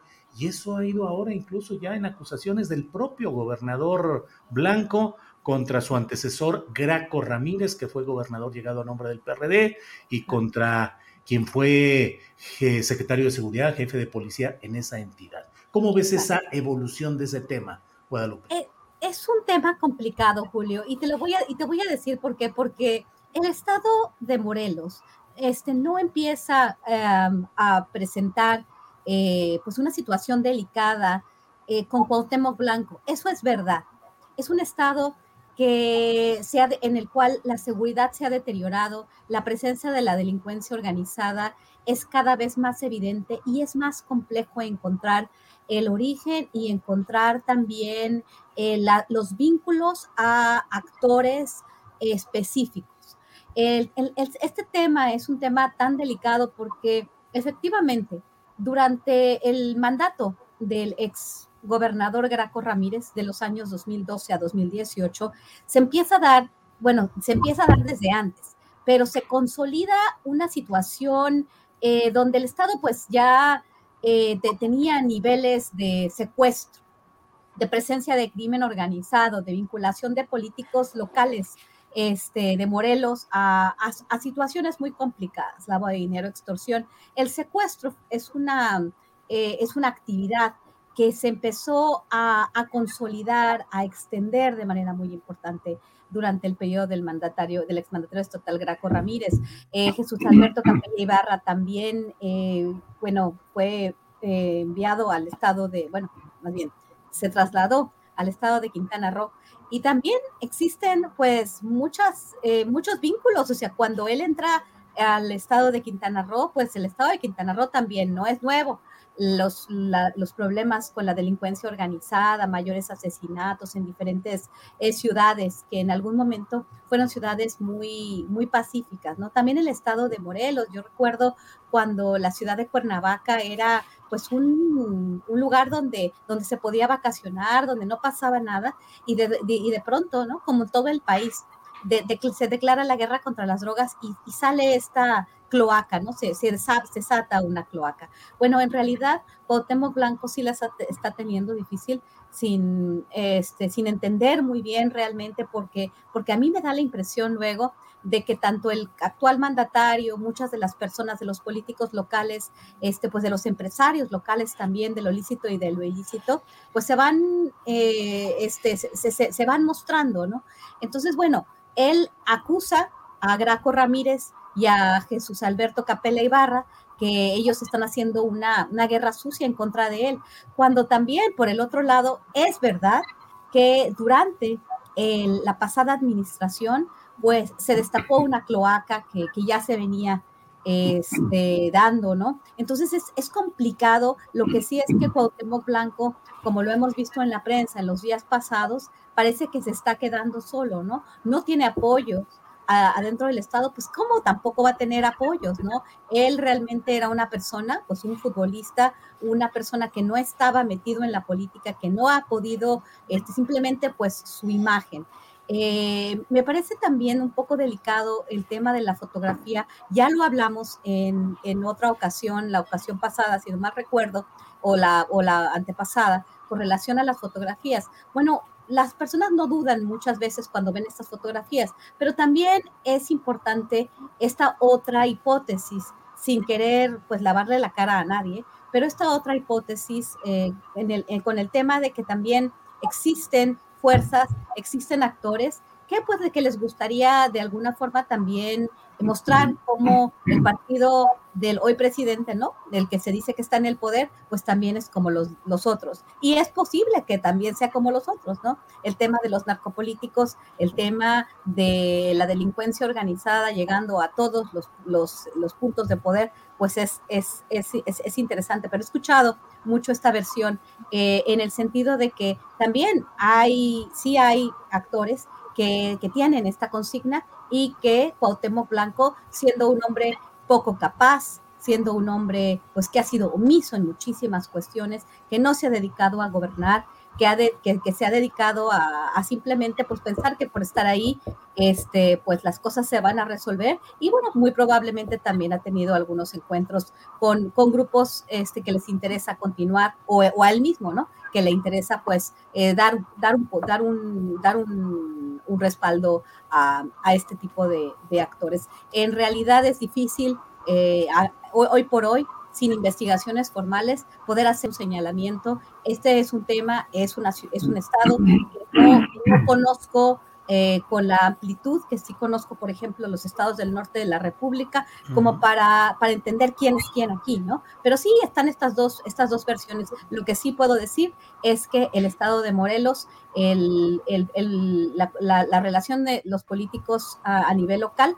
pues no es la primera vez ni es una cuestión de Cuauhtémoc Blanco. No podemos centrarnos en una sola persona porque aquí tenemos muchas fuerzas, muchos actores que, bueno, Jesús Alberto Capella también en el estado de, de, Quintana Roo, pues habría que ver qué es lo que está sucediendo en, otra parte, en otras partes de la República con eh, actores muy importantes como él. Bien, muchas gracias Guadalupe. Eh, Víctor Ronquillo, ¿qué opinas de este tema? ¿Cómo ves lo que está sucediendo, la evolución de este tema en Morelos a partir de la famosa fotografía y ahora las acusaciones contra Capella y contra Graco Ramírez? Bueno, yo creo que no es un asunto solamente de la fotografía, ¿no? La fotografía hace evidente varias cosas, ¿no? Entre ellas la debilidad institucional, hace evidente también la posibilidad de que eh, para gobernar eh, Cuauhtémoc Blanco y su grupo político hayan pactado con estos personajes ligados al crimen organizado, los tres eh, personajes clave, líderes, por lo menos esa es la versión oficial, de distintos grupos que han generado violencia en el estado, ¿no? Pero no es solo la foto, es también eh, la, lo que podríamos considerar esta estructura mafiosa que se ha dado en Morelos desde hace décadas, lamentablemente, ¿no? Esta estructura mafiosa donde es evidente, por una parte, la, el involucramiento del poder político con el poder criminal y donde eh, también hay que recordar que Morelos fue un lugar considerado, digámoslo así, refugio, ¿no? Eh, para grupos de narcotraficantes. Morelos tiene una situación geográfica importante, ¿no? En términos de rutas eh, seguidas por el narcotráfico, buena parte, en algunos años, buena parte de la heroína que se preparaba en la región de Guerrero, sobre todo en la región de la montaña, en Tlapa, para ser concretos, pues viajaba hacia el norte a partir de estas carreteras que, eh, por las que se puede transitar de Guerrero a Morelos y rumbo hacia el norte. Mm, lo otro es que sin duda hay algunas de las ciudades que han representado también un espacio interesante de negocio para el narcomenudeo. Lamentablemente, eh, ya lo señalaba Guadalupe, eh, lo que fue de veras una industria del secuestro proliferó en Morelos hace algunos años, ¿no? Y era dramático y es dramático enterarse que quien comandaba a los grupos criminales dedicados al secuestro eran ni más ni menos que el comandante antisecuestros de eh, la policía estatal. Eh, todo esto nos debe hacer pensar que eh, frente a la debilidad institucional que sin duda se da en Morelos como efecto de esta realidad, eh, Cuauhtémoc Blanco como otros eh, gobernadores, han elegido algunos aliados con quienes gobernar. Yo digo que no es solo la foto, porque están todos estos elementos, lamentablemente, ya ligados a una, a una estructura, a una estructura gubernamental. La foto, la foto pudo haber sido tomada para sorprendiendo a Cuauhtémoc Blanco, quien dice tomarse fotos con quien se lo solicita.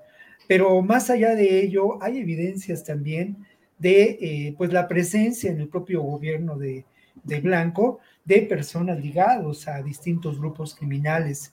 Hay también en, distintos, eh, en distintas presidencias municipales evidencias de que algunos de estos presidentes municipales están ligados también a distintos grupos criminales. Y no hay que olvidar otro elemento muy importante, ¿no?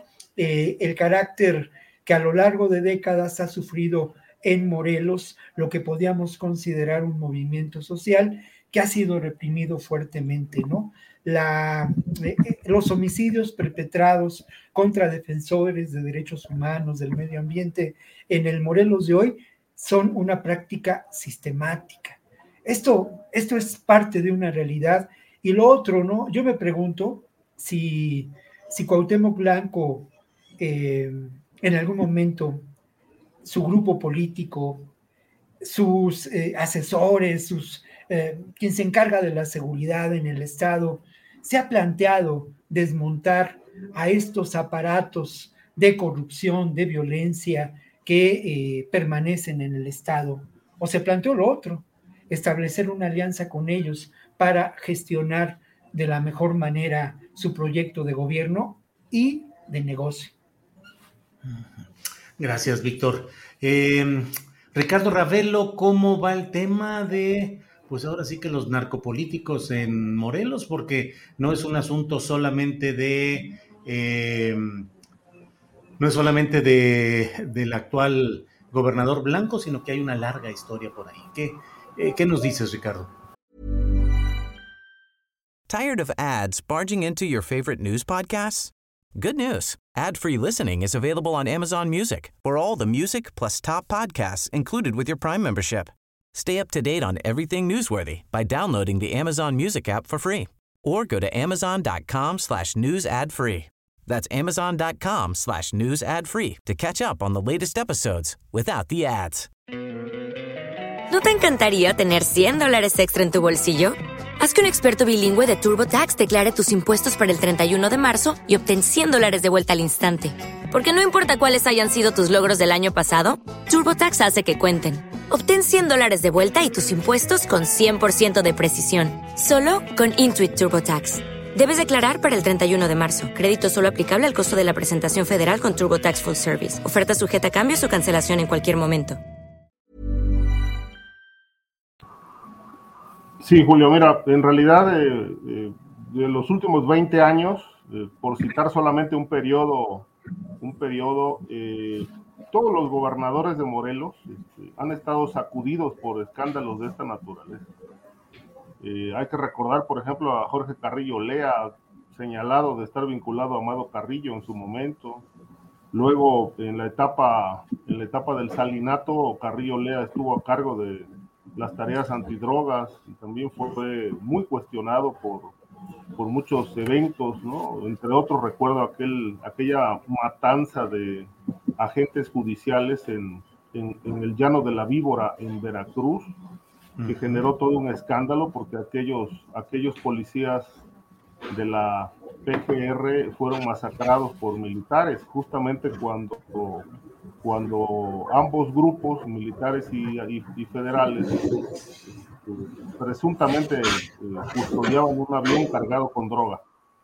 Eh, el repaso por Morelos nos lleva, por ejemplo, a, Estrada Cajigal, a Marco Adame, también vinculados en su momento a estas tareas eh, sucias de la protección al crimen organizado.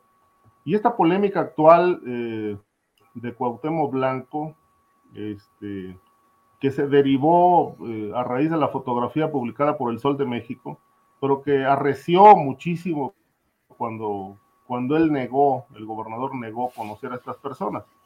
Lo primero que se cuestionó, bueno, es que los amigos no se niegan, porque al día siguiente le apareció una narcomanta donde le eh, lanzan una serie de improperios y recriminaciones. Luego la Iglesia Católica eh, confirma que la foto es real, pero que fue tomada en, una iglesia de Morelos, eh, a donde presuntamente llegaron eh, coincidentemente tanto los criminales como Blanco este, a reunirse. Eh, lo, que, lo que ahora llama mucho la atención es esta, esta disputa, esta polémica, o también podríamos llamarle que confrontación entre Blanco y su ex el exgobernador Graco Ramírez y el, el señor Jesús Alberto Capela. Guadalupe citaba algo muy interesante, ¿no? Capela estuvo al frente de las tareas de seguridad con Graco Ramírez y después Graco Ramírez eh, lo mandó a Quintana Roo, eh, recomendado para que el gobernador Carlos Joaquín González lo, lo nombrara en el mismo cargo, pero en, aquel, en aquella entidad, donde entregó muy mal las cuentas. Eh, nada más haciendo un, repaso muy sucinto, en la época de Graco Ramírez, eh, pues tuvo su etapa de esplendor en Morelos, eh, Santiago Mazari, ¿no? conocido como el Carrete, que aparece en esta polémica justo cuando Blanco dice que hay audios donde eh, están grabadas las conversaciones entre Capela y el Carrete. El Carrete ese fue el líder del cártel de los Rojos eh, eh, y, dominaba tanto en Morelos como en Guerrero en ese periodo gubernamental donde realmente lo que más sorprendió es que nunca se le molestó. Más allá de si había o no vínculos con las autoridades estatales, lo cierto es que el Carrete eh, operó libremente en Morelos y nunca fue molestado ni perseguido, hasta que por accidente la, Guardia Nacional lo detuvo en Guerrero. Eh, no obstante, eh, cuando Capela se fue a, a, Quintana Roo, el cártel de los Rojos coincidentemente también emigró a, a, aquella entidad y se posicionó como un grupo, un grupo criminal bastante fuerte que rivalizó durante muchos, muchos meses y hasta la fecha con el cártel de Jalisco. Eh, digamos que Morelos ha sido una tierra, una tierra de, de capos, de narcopolíticos, de vendetas, de secuestros, de levantones, de asesinatos. Eh, y bueno, pues basta recordar lo que decía Amado Carrillo, Arturo Beltrán, Juan José Esparragosa Moreno el Azul, que trabajaba directamente en el, con el, jefe de la policía de Estrada Cajigal, Agustín Montiel, y en las patrullas de la policía del estado eh, transportaban los cargamentos de droga para luego ser distribuidos en distintos puntos. Realmente fue una etapa muy cruenta y creo que hoy lo que se impone es que, bueno, la autoridad eh, realiza una investigación para saber si realmente hay o no vínculos de Cuauhtémoc Blanco con el crimen, pero si se va a revisar a fondo, se tienen que ir al pasado también, porque este no es un tema solamente de hoy, ahí están los vínculos de Capela, eh, toda la corrupción impune de Graco Ramírez.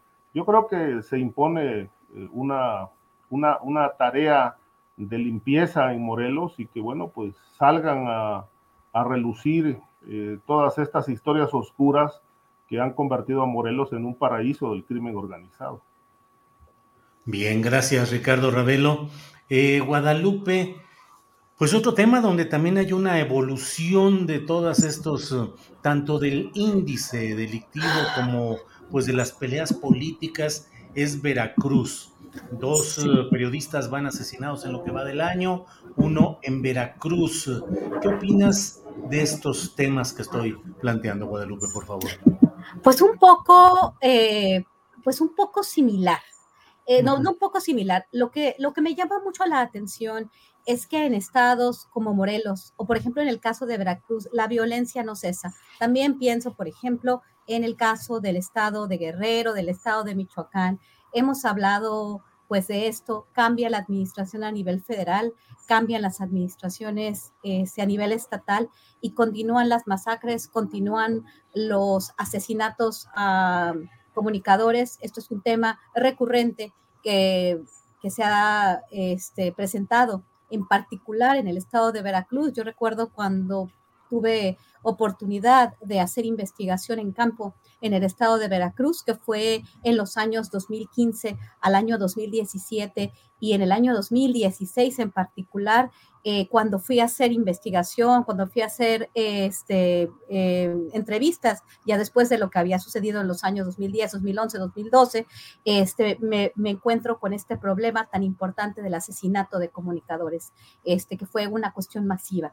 Eh, ahora también estas amenazas en redes sociales que vinculan al, al, posible, eh, pues, em, eh, pues estas amenazas o, actos que se pueden perpetrar, este, que están vinculados para algunos con el exgobernador Miguel Ángel Yunes Linares y esta presencia, ¿no? De esta, y recuerdo muy bien, y voy, voy, a, voy a esto, estoy recordando este tipo de, de, cuestiones, por ejemplo, la aparición de Anonymous, la aparición de esta, esta este personaje, ¿no? Que, que nos relaciona con Anonymous, que es un, un avatar, un, este, que no, con, con, quien no se ve la cara, la voz está, está de alguna forma, eh, pues, escondida, ¿no? Distorsionada, sí. Distorsionada, exactamente. Uh -huh. Es muy importante, ¿por qué? Porque esta historia ya la había escuchado. Recuerdo la operación Paper Storm, recuerdo Operación Cartel, recuerdo este supuesto secuestro de un activista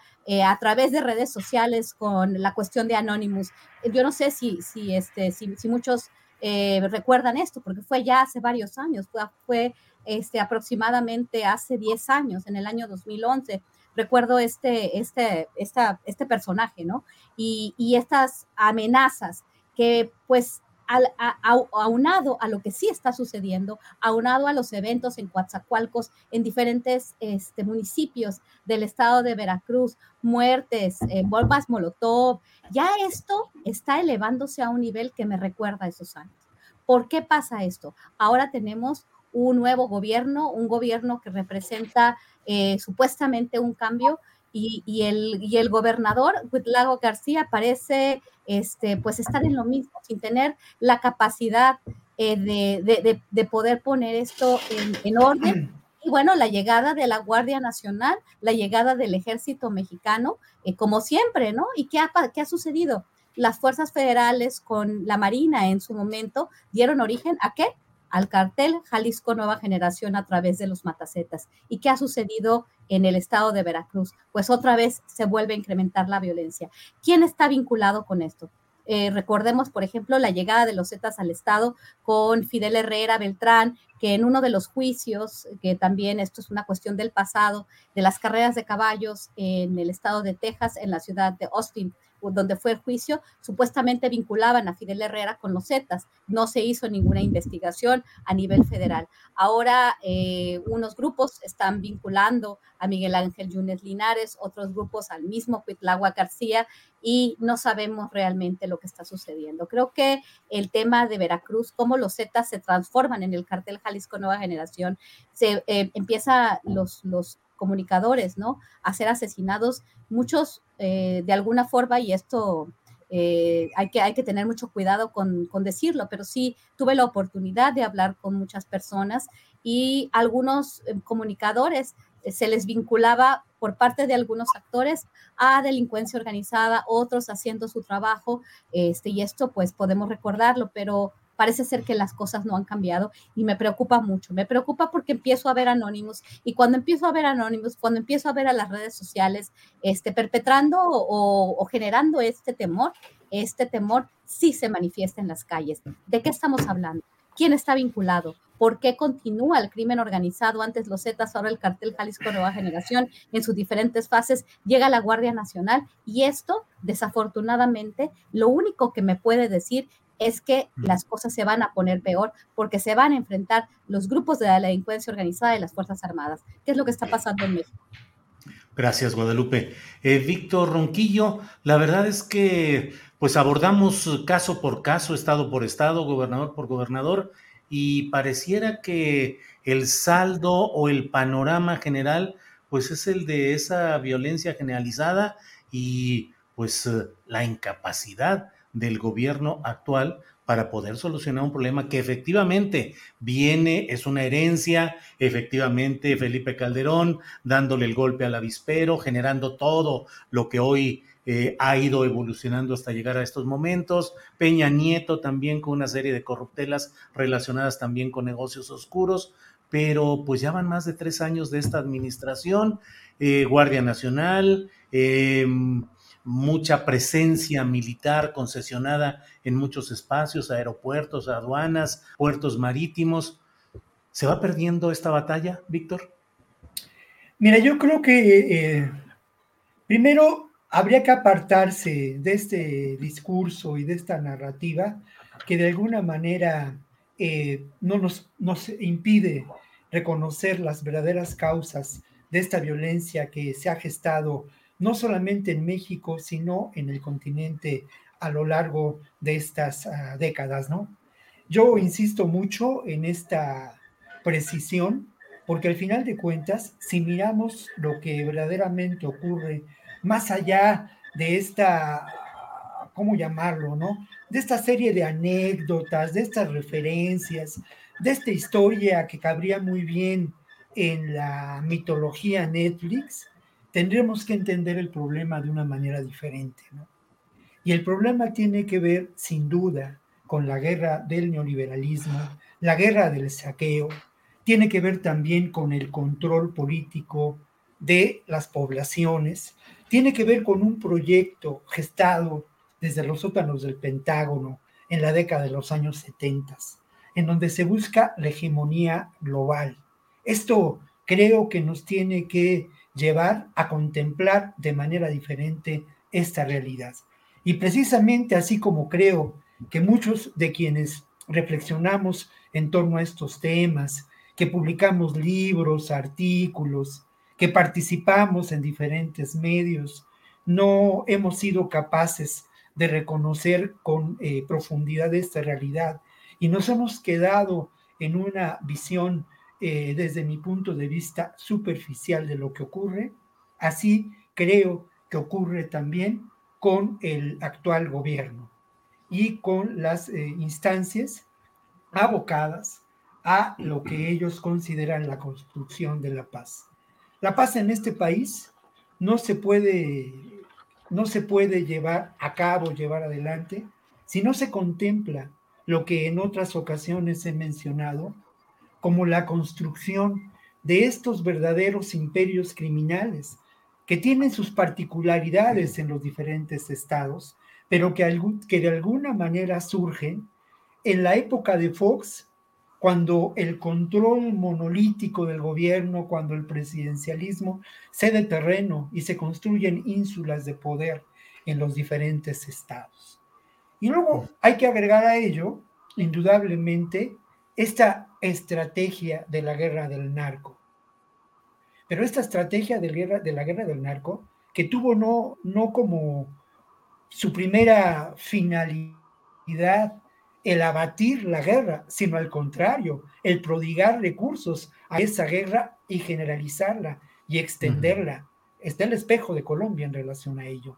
Entonces, a mí me parece que tendríamos que mirar y que las instancias eh, de gobierno tendrían que mirar esta realidad más allá de esta, ah, ah, ¿cómo llamarlo, no? De este anecdotario de los narcopolíticos, de este anecdotario de las reinas del narco, de esta realidad y de este ejercicio que desde mi punto de vista nos aleja de una auténtica visión del problema. Gracias, Víctor. Ricardo Ravelo, eh, ¿qué opinas pues de este tema en particular? Estamos hablando de asesinatos de periodistas, por un lado, del caso de Veracruz, que también ha ido creciendo ahí el conflicto, no solo en términos eh, de nota roja, sino también político. ¿Y qué opinas? ¿Se va perdiendo, se va ganando esta batalla? Eh, Víctor Ronquillo apela o eh, nos da una explicación desde un contexto más amplio, más sistémico. ¿Tú qué opinas, Ricardo?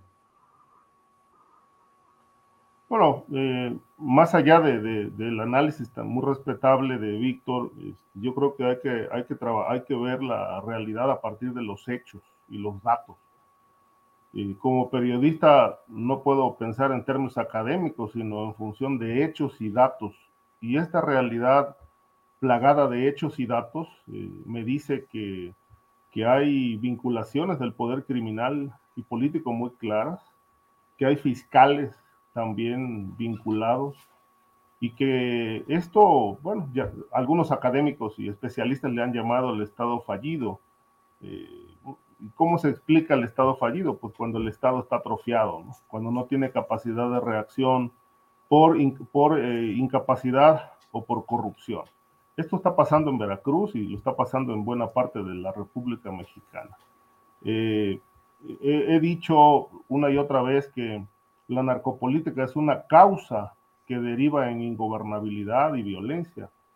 Lo expreso a propósito de lo que el propio presidente de la República, Andrés Manuel López Obrador, ha dicho una y otra vez, que su gobierno no va a generar violencia para combatir el crimen porque están atacando las causas. Pero con el respeto que se merece el mandatario, la narcopolítica es una causa que genera violencia e ingobernabilidad y yo no veo por ningún lado que la estén combatiendo. Eh, creo yo que está faltando, como aquí se lo hemos dicho varias veces, mis compañeros y yo, está faltando una política integral que no, no solamente sea presencia de Guardia Nacional y Ejército en las calles, sino que haya también un trabajo integral con jueces y fiscales que estén investigando el patrimonio criminal, la vinculación de empresarios y políticos con la delincuencia organizada. Se necesita que el Estado mismo dé muestras de autolimpieza y estas muestras de autolimpieza solamente se podrán dar a partir de las investigaciones y el castigo a quienes están vinculados a estas actividades, que no propiamente tienen que ver con tráfico de drogas, son ya más de 20 actividades delictivas las que están eh, muy bien identificadas como parte de los portafolios de los cárteles que operan en México. Es, es muy lamentable que, eh, digamos, la cuerda se esté reventando por lo más delgado, ¿no? cuando los periodistas denunciamos este tipo de vínculos, eh, brincan los políticos, sobre todo aquellos que tienen mucho que ver con lavado de dinero, como el caso de Alfaro, eh, actividades de protección al crimen, como el caso de Daniel Cabeza de Vaca, Francisco, entre otros personajes que ya están señalados, están, hay expedientes abiertos en México y en Estados Unidos sobre esto, pero que cuando hay denuncias, eh, el, primer, el primer blanco eh, para desactivar o intentar desacreditar al periodista y a la información, pues es golpear al periodista amenazándolo, amenazándolo de muerte. Amenazándolo de muerte o bien con demandarlo. El caso de Veracruz es muy, muy lamentable y preocupante. El asesinato del periodista José Luis Gamboa es una muestra de, de cómo están las cosas en el Estado, porque hace poco más de un mes, José Luis Gamboa eh, publicó en redes sociales dos amplios videos donde está señalando a personajes dedicados al lavado de, dinero en Veracruz, policías ligados a la protección de redes, eh, quienes están cobrando piso en buena parte del estado, a qué horas llegan a cobrar, quiénes pasan, en qué vehículos, qué placas tienen, eh, cuánto les pagan los comerciantes. Es decir, tan solo en el puerto de Veracruz, toda la parte del centro, lo que es el Zócalo y, la parte turística de Veracruz, Boca del Río, decía él, están eh, pagando cuota este, al crimen, tanto hoteleros como dueños de bares, restaurantes y son cuotas que pues, van desde 50, 100 mil pesos hasta, digamos, los vendedores ambulantes tienen que entrarle con 5 mil, 10 mil pesos este, semanales.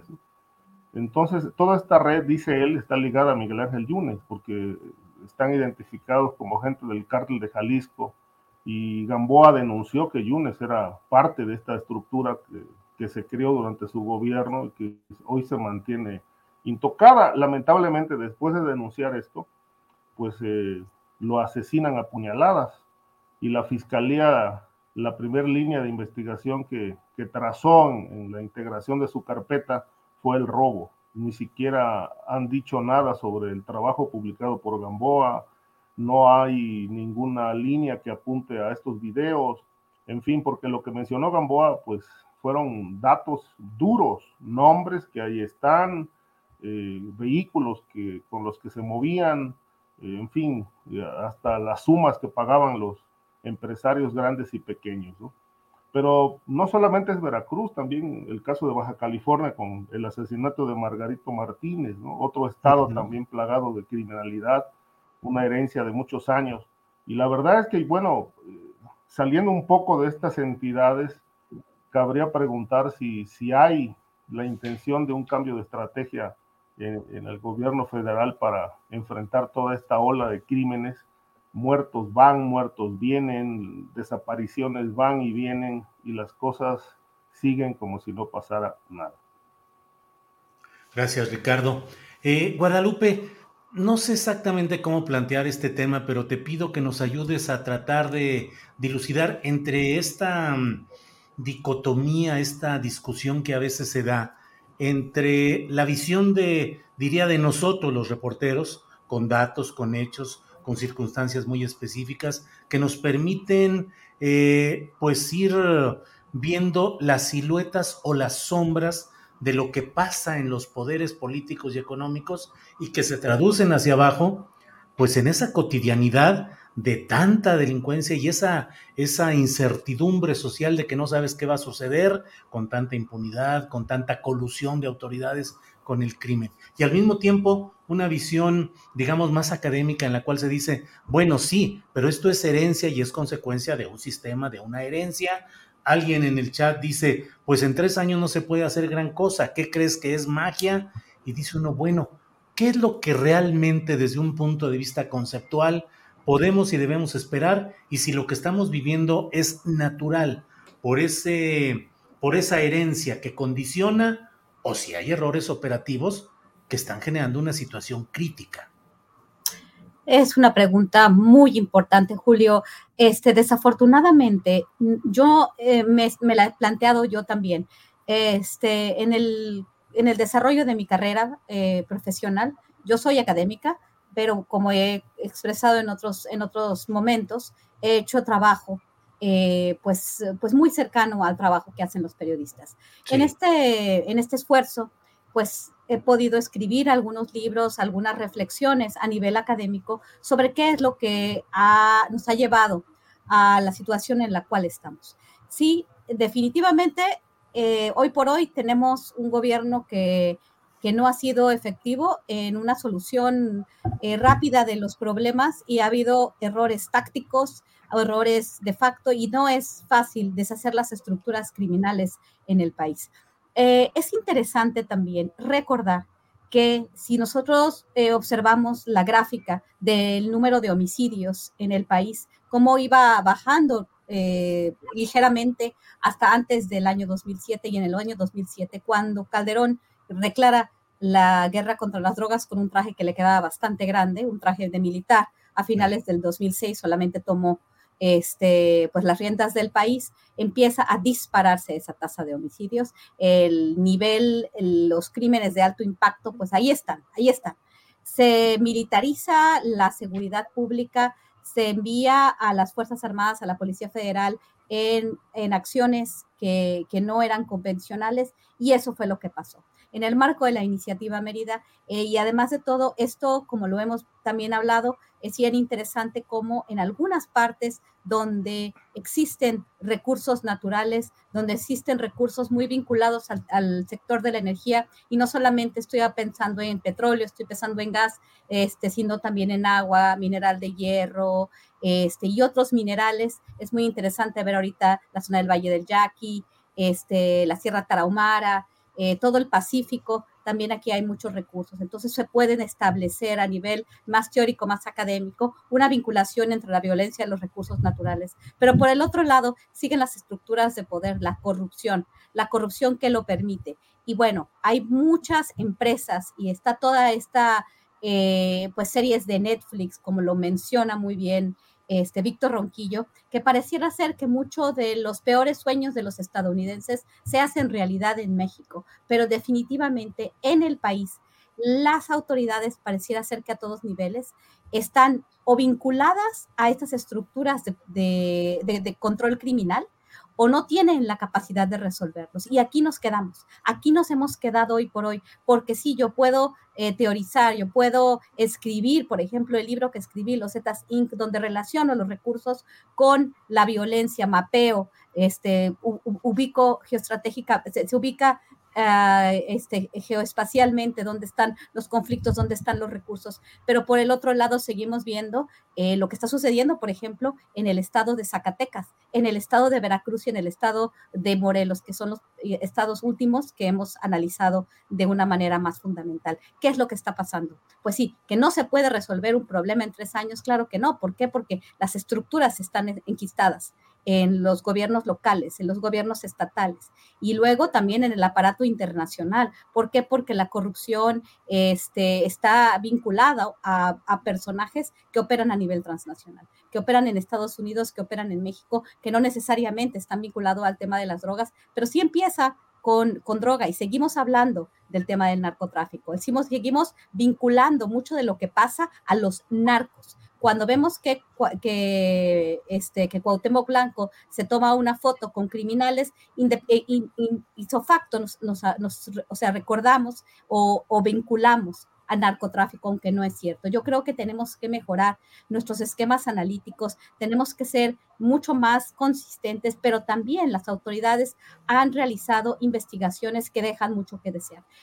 Simplemente para terminar, la Fiscalía General de la República eh, libra tres órdenes de, aprehensión al tema este, con el, relacionados con Rápido y Furioso, cuando primero estábamos hablando de los Zetas, ahora estamos hablando del Chapo y de García Luna, del cartel de Sinaloa. Creo que ni los académicos, los académicos ni los periodistas hemos podido fundamentar nuestras teorías o lo que estamos viendo, no lo hemos podido articular porque las investigaciones judiciales se están haciendo con los pies. Y en esta en esta eh, actual administración, creo que el papel de la Fiscalía, como lo hemos dicho, ha sido deplorable, ha sido muy, muy, muy terrible y sí, no se ha podido, no se puede hacer mucho en tres años, pero definitivamente creo que el camino no ha sido el, adecuado. Gracias, Guadalupe Correa Cabrera. Eh, son las 2 de la tarde con 47 minutos, estamos ya en la parte final del programa, así es que nos tocan como unos tres, cuatro minutos a cada cual para cerrar esta mesa de este día. Víctor Ronquillo, em, ¿qué opinas sobre, eh, es, es, decir, más bien, vamos entrándole a este tema de los postrecitos, que es la parte final de nuestro programa. ¿Qué deseas decir en esta parte, Víctor, por favor? Tu micrófono. Micrófono. Micrófono. Ahí está. yo no lo veo pero bueno, este, me agarras, me agarras, digamos, lo primero, ¿eh? Perdón, que está pasmado. Está, ¿qué, ¿qué, nos decías, Víctor? Perdón. De que podemos hacer una equivocada. Perdón, a ver otra vez. El fracaso de eh, el proyecto de construcción. Víctor, yo creo que quita tu imagen para que quede solo el sonido tiene que ver con un erróneo. Eh, a ver si ahí me, estoy cortando. A ver ahí, Víctor, ahí, ya sin imagen, a ver si entra ahí, bien, por favor. sí. ahí te escuchas más o menos. Yo decía, ahí me escucho mejor, espero. Sí. Sí bueno, creo que es fundamental decir lo siguiente, ¿no? Creo que el, el fracaso en la construcción de la paz, de, en este proyecto de político de la construcción de la paz del actual gobierno, tiene que ver con una visión equivocada de la raíz del problema. Mientras no se busque abatir eh, estos imperios criminales que con diferentes matices eh, geográficas, eh, expresiones, se generan en diferentes ámbitos de nuestro país, va a ser muy difícil creo que se tiene que entender el problema de manera diferente. Lo otro, ¿eh? me quedé con, las ganas de hablar de las muertes de los colegas periodistas. Platicaba yo con, con algunos colegas de Veracruz, con algunos colegas de Tijuana, con Balbina Flores de Reporteros Sin Fronteras. Y bueno, lo voy a decir eh, brevemente porque tenemos muy poco tiempo, ¿no? Pero ¿por qué somos vulnerables los periodistas? ¿Por qué eh, hay dos razones o tres razones fundamentales. Una de ellas tiene que, ser todo, tiene que ver con todo este contexto de violencia, ¿no? En el que nos encontramos, en donde ocurren estas cosas. Otro elemento del que daría mucho, mucho que hablar y que valdría la pena en algún momento reflexionarlo, es precisamente eh, la situación y de blogueros, de estos espacios que tienen que ver con las redes sociales. Empezamos el programa, el programa hablando de cómo Facebook puede dictar o no dictar este, pues, eh, su, presencia o nuestra presencia al aire, en fin. Ya nos desmonetizaron, Víctor, para, para, para no variar, este, ya desmonetizaron el programa por parte de YouTube. Ahí lo tienes, ¿no? Ahí lo tienes. Y es un efecto natural y evidente, y hay que decirlo, es un acto de censura, ¿no? Las redes sociales no nos pertenecen. Tendríamos que, que construir redes sociales alternativas. Ese es, es otro tema. Pero lo otro que quiero señalar es que también precisamente parte de, de, lo que nos hace vulnerables a los periodistas es nuestra precariedad laboral. Hace algunos años yo trabajé para diferentes medios, realicé periodismo de investigación de trinchera, me jugué en muchas ocasiones la vida, a veces conscientemente y a veces sin siquiera saberlo, y, eh, y siempre, soy, siempre lo hice eh, con, eh, sin ninguna protección por parte de los medios en los que trabajé. Creo que esto tiene que ver con ello. Y por último, pues bueno, ya yo, yo, yo les pediría que en algún otro momento discutamos la amenaza que representa esta realidad de los imperios criminales a la construcción democrática, incipiente construcción democrática de este país. Gracias, Víctor Ronquillo. Ricardo Ravelo, por favor, la parte final de este programa, lo que desees agregar. Ah, bueno, aquí añadiendo algo de, lo que decía Víctor, ¿no? De la precariedad, de, las condiciones en las que trabajamos los periodistas, pero particularmente de los colegas periodistas que están en muchos, en muchos estados de la República. Eh, realmente esta, esta fue una causa eh, que llevó a muchos periodistas a ligarse con el crimen organizado en Veracruz. Eh, creo que hay más o menos una veintena de crímenes de periodistas. No todos los periodistas fueron asesinados según las investigaciones que han realizado por su labor periodística. ¿no? Hay casos muy, muy bien documentados de vínculos de reporteros con los Zetas, con gente del cártel de Jalisco, que recibían, recibían apoyos por, por hacer la labor de distracción, ¿no? De, no publicar información que implicara al grupo criminal local, le daban equipo de trabajo, fotografía, eh, perdón, cámaras y demás. Entonces, esto lamentablemente es consecuencia también de la situación que se vive a nivel salarial. Hay casos, por ejemplo, hasta hace poco les pagaban 50 pesos por nota informativa, ¿no? Incluso el papá, el papá de, el papá de, del periodista asesinado de Gamboa, hace muchos años, cuando yo era este, estudiante de periodismo allá en la Universidad Veracruzana, el papá tenía un, periodiquito que se llamaba La Noticia, un periodiquito que salía todos los días, lo tiraban en, en sistema caliente, en linotipo, lo, lo hacían con linotipos, y, este, y, el papá pagaba a destajo, ¿sí? la, mitad, la mitad del salario lo pagaba en dinero y la otra mitad eh, eh, repartía un vale para que fuéramos a consumir a la cantina eh, cuyo dueño era él mismo. Entonces, este, esas eran las condiciones de, aquellos años. Estoy hablando de los años 80, ¿no? Y ya Veracruz tenía un, un problema gravísimo de inseguridad.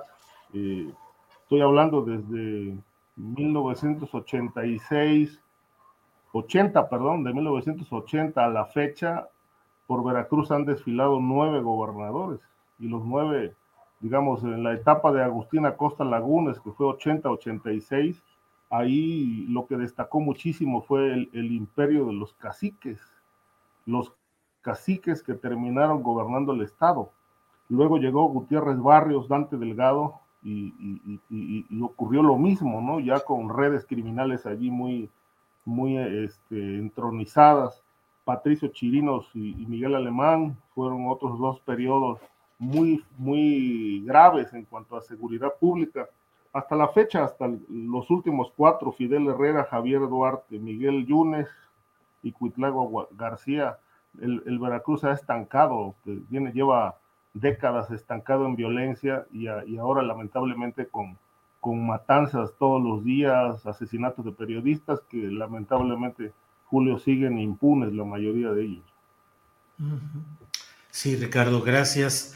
Y efectivamente es un tema que siempre hay que tener presente, la precariedad laboral de los reporteros en muchas partes del país, donde la situación económica para beneficio de los dueños de los medios de comunicación suele ser muy precaria y eso empuja a muchas circunstancias pues de necesidad económica volcada y a veces satisfecha por esos grupos de poder oscuro, ya podemos decir los cárteles ya nos desmonetizaron, ya como sea.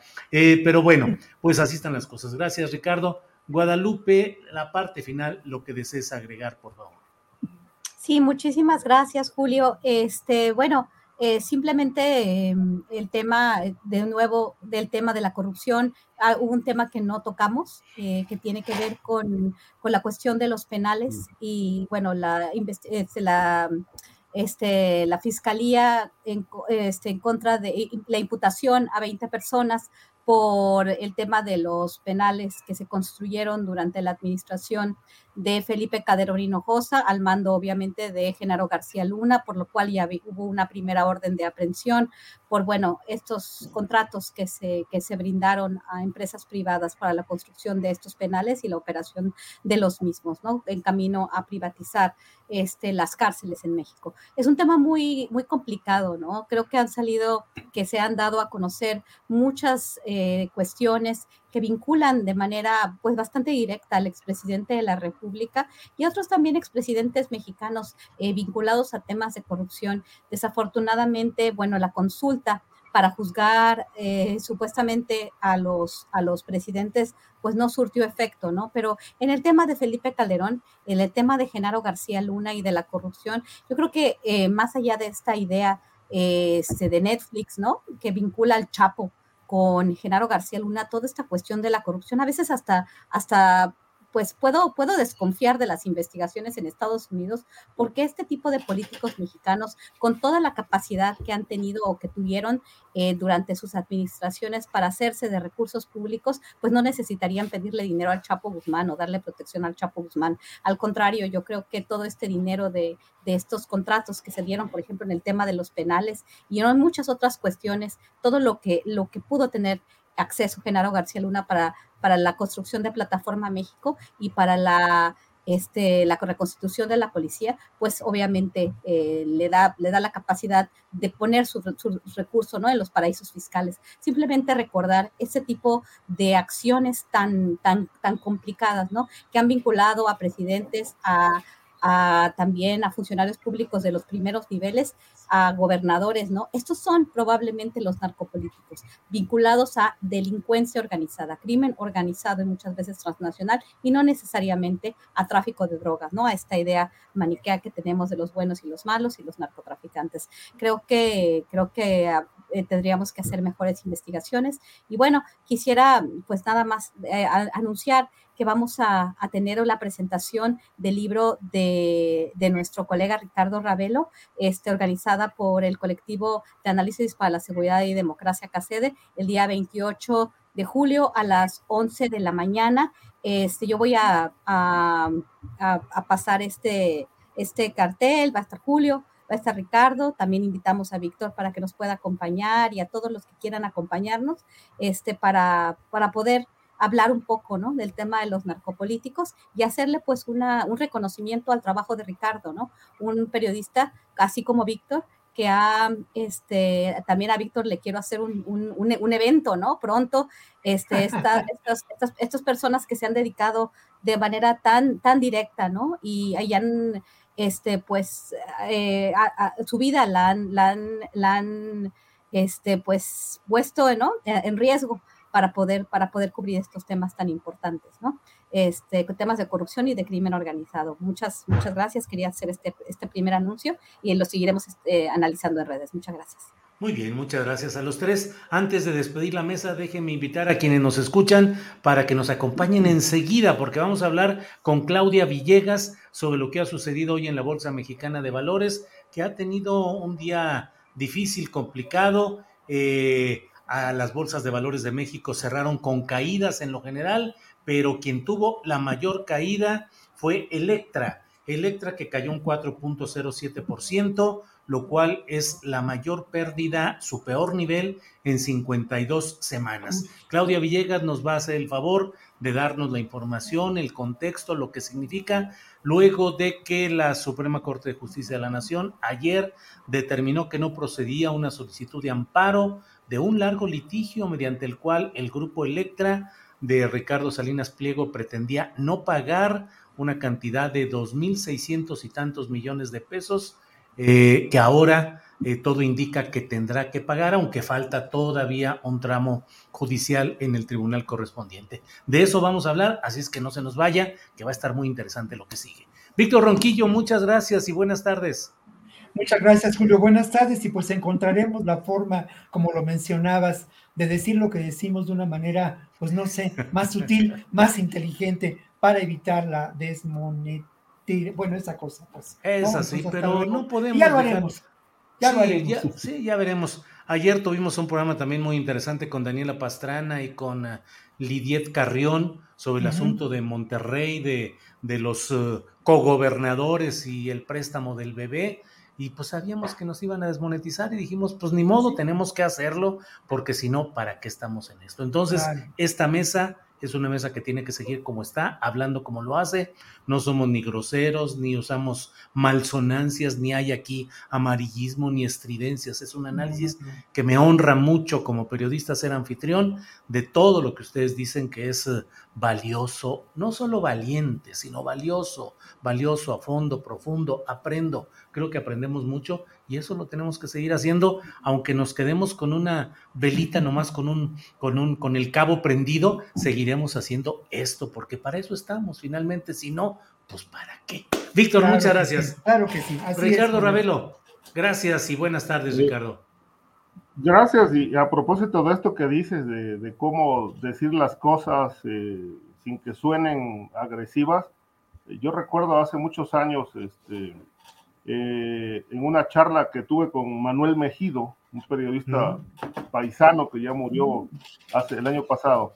Decía Manuel Mejido que el, el periodismo es como un radio. Dice, le puedes bajar o subir el volumen. No, dice, le puedes subir o bajar el volumen. Lo que nunca puedes hacer es apagar el radio. Pues sí, aquí seguiremos con radio adelante, aunque fuera con radio, así es. Gracias, Ricardo. Con mucho aprecio por tu trabajo. Gracias, Ricardo. Guadalupe Correa Cabrera, gracias y buenas tardes. Muy buenas tardes, que les vaya muy bien a todos, a ustedes, a mis colegas Víctor y Ricardo. Hasta luego, Julio. Muchas gracias por todo. Gracias, hasta luego. Gracias. Bueno, pues ha sido la mesa de seguridad de este jueves 20 de enero. Muchas gracias a quienes nos han acompañado en esta mesa y no se vaya que viene la parte muy interesante de cómo estuvo la bolsa de valores y cómo estuvieron las acciones de Electra de Ricardo Salinas Pliego. De ello nos va a dar cuenta nuestra compañera Claudia Villegas, a quien saludo. Claudia, buenas tardes. Buenas tardes, Julio, ¿cómo están? Buenas tardes. Claudia, pues ahora ya cada rato estamos recurriendo aquí con que Claudia, ayúdanos a entender esto. Claudia, se están poniendo calientitos los asuntos económicos, Claudia. Mucho, Julio. Fíjate que este tema de Electra pues se está transformando en una nota que puede competir fácilmente, Julio, con la nota de City Banamex como la nota del año. Quizás en diciembre de 2022 hagamos un ranking y digamos cuál fue la nota más relevante en materia de negocios. Creo que el grupo Electra del señor Ricardo Salinas Pliego había venido, Julio, durante varios eh, años, que te diría yo décadas, pues eh, elaborando esta estrategia fiscal, consolidando estos créditos fiscales, Julio, que reportaba la Bolsa Mexicana de Valores, 2.600, 2.300, hasta llegar a contingencias que, pues, según lo reconocido ante la Bolsa Mexicana de Valores, llegaron hasta los 18.000, 19.000 millones. Las cuentas del SAT es que son 40.000 millones de pesos. Y esta decisión de la Suprema Corte de Justicia, Julio, de hacer que Electra ya llegó a la última instancia, ya no puede ir a otro tribunal, ya no puede recurrir a ninguna otra apelación, que Electra Julio pague lo que debe, como dice la canción.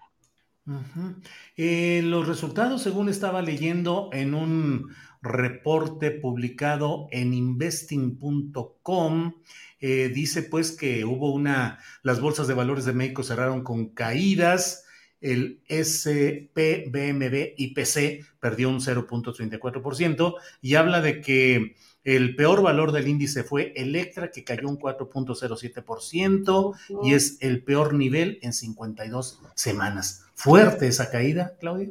Muy fuerte, Julio. Sin embargo, yo pronostico, ahora sí que haciendo un poco de pronóstico, que la caída va a seguir en tanto, pues la empresa, a través de la Bolsa Mexicana de Valores, a través del EMISNET, no comunique cuál es su estrategia. Lo que es un hecho es que 2.600 millones de pesos ya van a tener que ser pagados. ¿Qué sucederá después? Pues corresponde al SAT.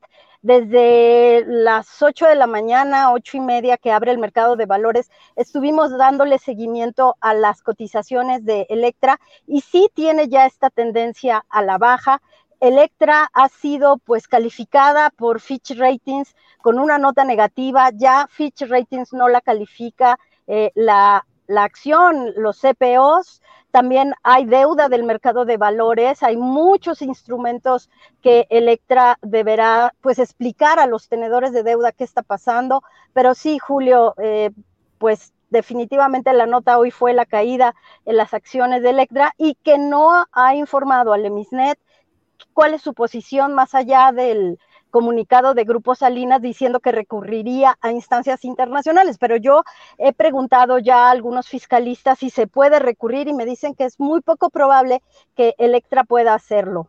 Julio. ¿Hay alguna posibilidad, Claudia Villegas, en este mundo nuestro? Todo mundo piensa eh, en la especulación, dice, bueno, ¿y si es una maniobra? Hay quienes dicen, ¿y si es una maniobra de Ricardo Salinas para demeritar sus acciones y no pagar lo que tiene que pagar al SAT? Es poco probable, Julio, porque tendría él que tener todas las acciones y tendría que estar vendiendo él sus propias acciones. Y hay que recordar que el capital social en una empresa del mercado de valores es el que se pierde. Estaría dándose como un balazo en el pie, eh, estaría como autoboicoteándose él mismo si estuviera haciendo esto. Me parece que lo peor que le puede pasar a un empresario es que sus acciones en el mercado de valores se deprecien ante la falta de información entre más información él pudiera dar, bueno, pues los inversionistas tendrían una manera de, defender las posiciones. Pero en este momento lo que están haciendo los inversionistas en Electra, porque esta acción hay que recordar que subió mucho, subió mucho ante la expectativa de que Electra consolida el negocio financiero, el negocio bancario del grupo y era una acción que se estaba comprando a pesar de que, como dicen los inversionistas en el mercado de valores, siempre hay un Salinas Risk, un Salinas Discount. ¿Por qué? Porque se tienen las acciones, siempre se tienen como en, en stand-by, en, en, espera, Julio, de que no se confía plenamente en el gobierno corporativo de Julio, del señor Ricardo Salinas Pleo. Eh, Salinas Discount, o sea, ver con previsión y con cierto escepticismo las notas muy positivas que se dieran en esos negocios? Así es, es un término que desde hace tiempo, cuando él tuvo el problema de Codisco en Estados Unidos, eh, se comenzó a manejar el Salinas Discount o el Salinas Risk, porque puede ser una acción que te puede dar muy buenos rendimientos por encima de la inflación, puede ser una acción que, genere muy buenas eh, eh, dividendos, pero también te puede generar lo que estamos viendo hoy, una caída en un solo día de 4%, que es algo, algo que debería preocupar al señor Salinas Pliego. Lo que sería interesante es como le, le hacen algunos eh, empresarios del mercado de valores, que cuando se caen las acciones a un precio suficientemente atractivo, entonces sacas dinero de pues otra bolsa, de otras previsiones y recompras acciones y compras baratos tus acciones, o sea, apuestas tú mismo por esas acciones. Podríamos ver en los próximos días que el señor Salinas Pliego apuesta por Electra, pero sin una estrategia en materia de lo que sucede con, con el fisco, Julio, lo veo difícil. Eh, Claudia, y quedan pendientes otros juicios y otras resoluciones judiciales que en dado caso de tener esta tendencia que hoy se ha visto con la resolución de ayer de la Suprema Corte y que fueran adversos a los resultados para Salinas Pliego, pues pondrían a temblar el grupo Electra y al grupo Azteca en lo general? Es que son 40 mil millones de pesos, Julio, en el mismo, digamos, en la misma estrategia fiscal. Entonces, si ya se le cayó este juicio por un criterio de la Suprema Corte de Justicia y de acuerdo con lo que hemos investigado en Revista Fortuna, todos llevan la misma estrategia eh, jurídica, eh, estrategia fiscal, va a ser muy difícil que el otro juicio que tiene, por ejemplo, el más cercano, de más de 2 mil millones de pesos, la Corte cambie de criterio. Me parece que lo que vamos a ver, pues, es una eh, pues es una resolución en cascada en torno a este caso que es muy importante decir, Julio, que se inició durante el gobierno de Enrique Peña Nieto, ¿eh? no fue el presidente López Obrador. El SAT solo le ha dado seguimiento a un recurso que podría ser muy interesante para que en 2022 el gobierno pueda equiparar y alcanzar lo que, lo que cobró en 2021 y en 2022, Julio.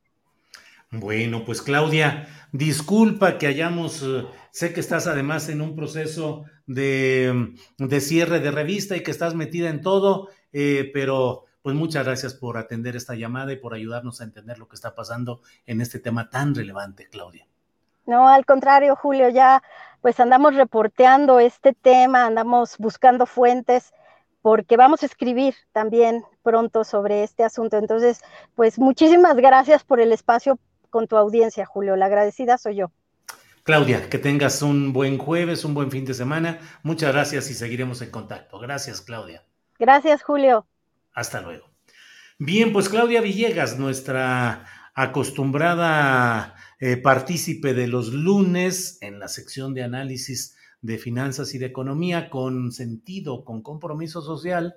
Siempre es un gusto estar con ella los lunes y ahora pues la verdad es que, como luego dicen, con la pena, pero hemos recurrido a ella para que nos eh, ayude a entender algunos momentos, algunas coyunturas, como lo que hoy está sucediendo con eh, Televisión Azteca, eh, con el grupo Electra, con el grupo Electra particularmente. Bueno, vamos a seguir adelante para ello está con nosotros mi compañera Adriana Buentello. Adriana, buenas tardes.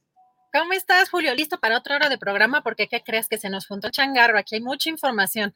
Oiga, mi productora, pues ¿de qué se trata? ¿Qué no ve usted ya mi avanzada edad, que ya estoy aquí ya casi cabeceando después de dos horas? Tenemos mucho material, afortunadamente, cosas pendientes, ¿verdad, Adriana? Pero vamos a ser breves porque es un resumen, ¿no? Es, digamos que la carnita de, toda la información. Vamos a platicar en un ratito más, Julio. Y si me das chance, vamos con Sol, vamos a, a, ver qué va a tratar hoy en el programa El Palo en la Piñata y regresamos para cerrar el programa, Julio. Perfecto, gracias. Gracias, Julio. Pues ya tenemos aquí lista Sol Ángel. Me da siempre mucho gusto, porque ya sabes que soy tu super fan, querida Sol, y que siempre aprendo contigo, pero además me encanta porque las pláticas siempre es de, ay, ese tema me quedó, el tema de tu, de tu programa hoy, y hoy también, y hoy también. Entonces, bueno, nos sentimos muchas personas identificadas con estos temas que tratas. Querida Sol, ¿cómo estás? Muy buenas tardes. Buenas tardes, Adriana. Muchísimas gracias. Primero que nada, esto de ser fan es mutuo, ¿eh? Yo también, cada vez que te veo, digo, Ah. Como inteligente. Ah. Eh, muchísimas gracias, Adriana. La verdad es que sí, este, este programa em, también va a estar súper interesante. Vamos, voy a empezar a hacer, em, mm, yo creo que mínimo una vez al mes, un programa acerca de salud mental.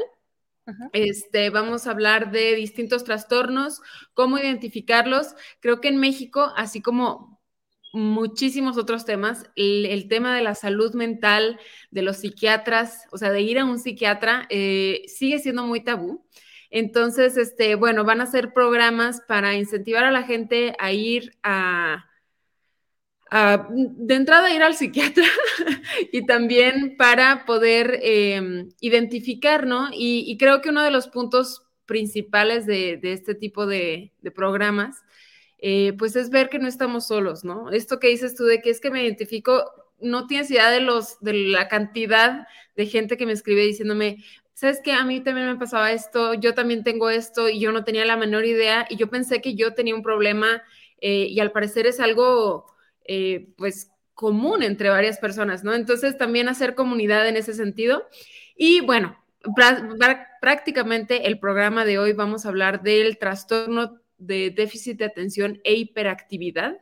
Es un trastorno que es uno de los más diagnosticados en, el mundo, eh, pero el 34% de los diagnósticos eh, son mal diagnosticados. Entonces, también es importante eh, saber bien cómo sabemos si estamos bien diagnosticados, si es ansiedad, si es estrés, si es Asperger. Muchísimos de los síntomas se parecen, entonces, bueno, vamos a tener a, al psiquiatra eh, Mauricio Legía Esparza y también vamos a tener a Morgana Mariño, que ella a mí me pareció impresionante porque tiene em, trastorno de déficit de atención, o sea, fue identificada tardíamente como autista, superdotada, con trastorno de déficit de atención e hiperactividad con TOC, que es trastorno obsesivo compulsivo, y también tiene trastorno de la personalidad sensorial. Entonces, tiene varias cosas, nos va, nos va a contar cómo fue su diagnóstico eh, y, lo mismo que les digo, que es crear esta, este sentido de pertenencia que muchas personas se pueden sentir identificados y saber que no, no estamos solas o solos, ¿sale? Entonces, vamos a, platicar de todo esto, va a estar muy interesante. Em, empezamos a las 8 en punto, como siempre, aquí en el canal de YouTube de Julio Astillero. Ay, Sol, qué bárbara, porque estos temas, sobre todo en pandemia, que nos dimos cuenta, yo creo que la salud mental es un temazo, ¿no? Y siempre decimos que eh, necesitamos, creo que, terapia mundial, porque se acentuaron muchas cosas eh, durante la pandemia, en el confinamiento, ¿no? Las convivencias se volvieron complicadas o la soledad también en algunos casos. Y como dices, es, es importante identificar y que expertos, especialistas nos digan, pues, qué podemos hacer, ¿no? Si incluso qué niveles de tratamiento hay, ¿no? Y pues yo te agradezco mucho siempre estos, estos temas porque pues así como, como lo que yo te digo, me imagino que muchas personas se identifican, pero pocas veces se tratan eh, a profundidad estos temas sola. Así que sin falta, nos vemos hoy a las 8 de la noche. Claro que sí, ahí nos vemos. Muchísimas gracias y un abrazo fuerte, Adriana. Gracias igualmente, querida Sol pues no se les olvide, hoy a las 8 de la noche, el palo de la piñata, siempre con temas muy interesantes. Y ya regresamos, Julio, regresamos con algo de información, pues no sé dónde quieres empezar, Julio, mira, va a platicar. Eh, la Corte Interamericana de Derechos Humanos sentenció a México por ser responsable de graves falencias cometidas en torno a la investigación de la muerte de la defensora de derechos humanos Digna Ochoa ocurrida el 19 de octubre, julio de 2001. Y fíjate que también dio a conocer el, gobierno federal, que pues fue notificado de esta sentencia emitida por la Corte Interamericana de Derechos Humanos, y pues señala que en la sentencia la Corte reconoce la disposición del Estado mexicano para resolver estas falencias que pudieran existir en la investigación. El comunicado indica que el Estado mexicano estudiará con atención las disposiciones del Tribunal Interamericano en su resolución definitiva sobre el presente caso a fin de cumplir con sus términos de conformidad con sus obligaciones a la luz de la Convención Americana sobre Derechos Humanos. Julio, pero este tema, pues un tema muy importante y que pues ha tenido pues diferentes etapas y que pues ahora está teniendo esta respuesta por parte del Estado mexicano, pero fue un tema, Julio, muy doloroso, el caso de Digna Ochoa, una activista pues que pues en su momento decían que pues había suicidado Julio. Sí, es un caso de una larga historia, Adriana Buentello, de Digna Ochoa y Plácido, eh, veracruzana de origen, eh, abogada defensora de derechos humanos, fue parte del Centro de Derechos Humanos Miguel Agustín Pro Juárez y eh, pues durante mucho tiempo autoridades mantuvieron la versión de que se había suicidado cuando había múltiples hechos y datos que apuntaban a lo contrario. Hubo incluso una película en la cual se narró eh, pues la historia de Digna Ochoa. Eh, el director era fue Felipe Casals de esta película. No recuerdo si se llamaba Hasta el último aliento o Digna Ochoa, no me acuerdo cuál era el título, pero bueno, fue la, una película que hizo Felipe Casals sobre la vida y obra de, de Digna Ochoa y qué bueno que hay esta resolución. Digo, qué bueno que cuando menos hay este eh, indicio de justicia por parte de la Comisión Interamericana de Derechos Humanos y que el Estado mexicano, ahora presidido por Andrés Manuel López Obrador en el Poder Ejecutivo Federal, eh, pueda eh, no solo aceptar, sino asumir todo esto. Es decir, dentro del ámbito del actual gobierno federal hay desde luego funcionarios que han estado también empujando el que haya justicia en este caso, Adrián. Julio, pero también, digo, llama la atención el, tema de, pues, se van a investigar estos señalamientos que hace la Corte Interamericana, y no sé si recuerdas, bueno, está en, dentro del Consejo de la Judicatura Bernardo Batis, justamente quien fue pues, el, el, procurador en esa, en esa época, y quien decía que estaba satisfecho con la investigación, Julio. Sí, es cierto, es cierto. El maestro Batis, un hombre muy respetado en lo general, pero siempre ha habido, por ejemplo, en este caso, y todas las autoridades, eh, el maestro Batis y otros eh, directivos de ámbitos de procuración de justicia, pues dejaron la tesis de que no había eh, suicidio y que había sido un, que no había sido asesinato, sino que había sido una muerte por voluntad propia. Este, pues sí, muchas historias ahí quedan involucradas y maltratadas, en, digo no maltratadas, sino justamente evidenciadas con esta resolución de la Comisión Interamericana de Derechos Humanos, Adrián. Julio, pues vamos a darle seguimiento a este tema y pues también comentar que en el tema del conflicto INE y pues la cuarta transformación del gobierno federal, en este caso, eh, pues vimos el día de ayer en un video al presidente de la mesa directiva de la Cámara de Diputados, eh, diputado de Morena, Sergio eh, Gutiérrez Luna, quien propuso una iniciativa para impedir que funcionarios ganen más que el presidente y acusó también, Julio, a los consejeros electorales pues de encabezar la votación, eh, de encabezar la violación a la Constitución para mantener altos sueldos y privilegios y criticó que Lorenzo Córdoba y Ciro Murayama perdieron el rumbo y exigió Julio su renuncia por el bien del INE y la democracia. Vamos, vamos a escuchar. Desde esta tribuna y como diputado federal, le digo a Lorenzo Córdoba y a Ciro Murayama que renuncien la Cámara de Diputados comenzó a ajustar el presupuesto de egresos de la Federación a partir del ejercicio 2019 para que ningún servidor público ganara más que el presidente de la República. Esto ha sido letra muerta para Lorenzo Córdoba y Ciro Murayama. Para ellos no existe esta disposición.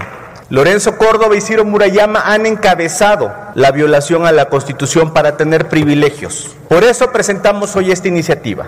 Las suspensiones que han obtenido Lorenzo Córdoba y Ciro Murayama les han permitido continuar con estos salarios exorbitantes, con beneficios y privilegios de seguros de gastos médicos mayores, de separación, bonos y privilegios que ya están prohibidos. Pero este país ya cambió. Este país es otro. Pero ellos están cometiendo algo grave. Violan la constitución ganando más que el presidente. Bueno, Julio, y en otra información, el gobernador de Jalisco, Enrique Alfaro, dio a conocer que dio positivo a COVID y que al momento no presenta síntomas, y así lo informó. Y quiero informarles que salí positivo a COVID. Eh, la verdad es que me sorprendió la noticia porque no tengo ningún síntoma, eh, estoy bien y estoy tranquilo, me voy a quedar aquí trabajando eh, encerrado en casa, vamos a estar al pendiente de los asuntos de Jalisco. aguanté casi dos años sin contagiarme, fue pues sin duda una bendición y bueno, hoy me tocó y espero que las cosas salgan bien. Julio, y el presidente hoy en la conferencia mañanera informó que hay una investigación por la presunta triangulación de recursos por varios millones de dólares en favor de la organización Juntos Podemos, encabezada por la ahora senadora del PAN, eh, Josefina eh, Vázquez Mota, en el sexenio de Peña Nieto, y justo cuando Luis Videgaray eh, pues, era secretario de Hacienda y José Antonio Meade era secretario de Relaciones Exteriores. Vamos a escuchar. Tengo presente lo que has denunciado aquí sobre el cónsul de Dallas, Texas se está haciendo una investigación y pronto van a haber resultados. Y pues en otros temas, Julio, la anunció también que la Fiscalía General de la República pues, ya está investigando a estas empresas factureras y que incluso ya hay órdenes de aprehensión.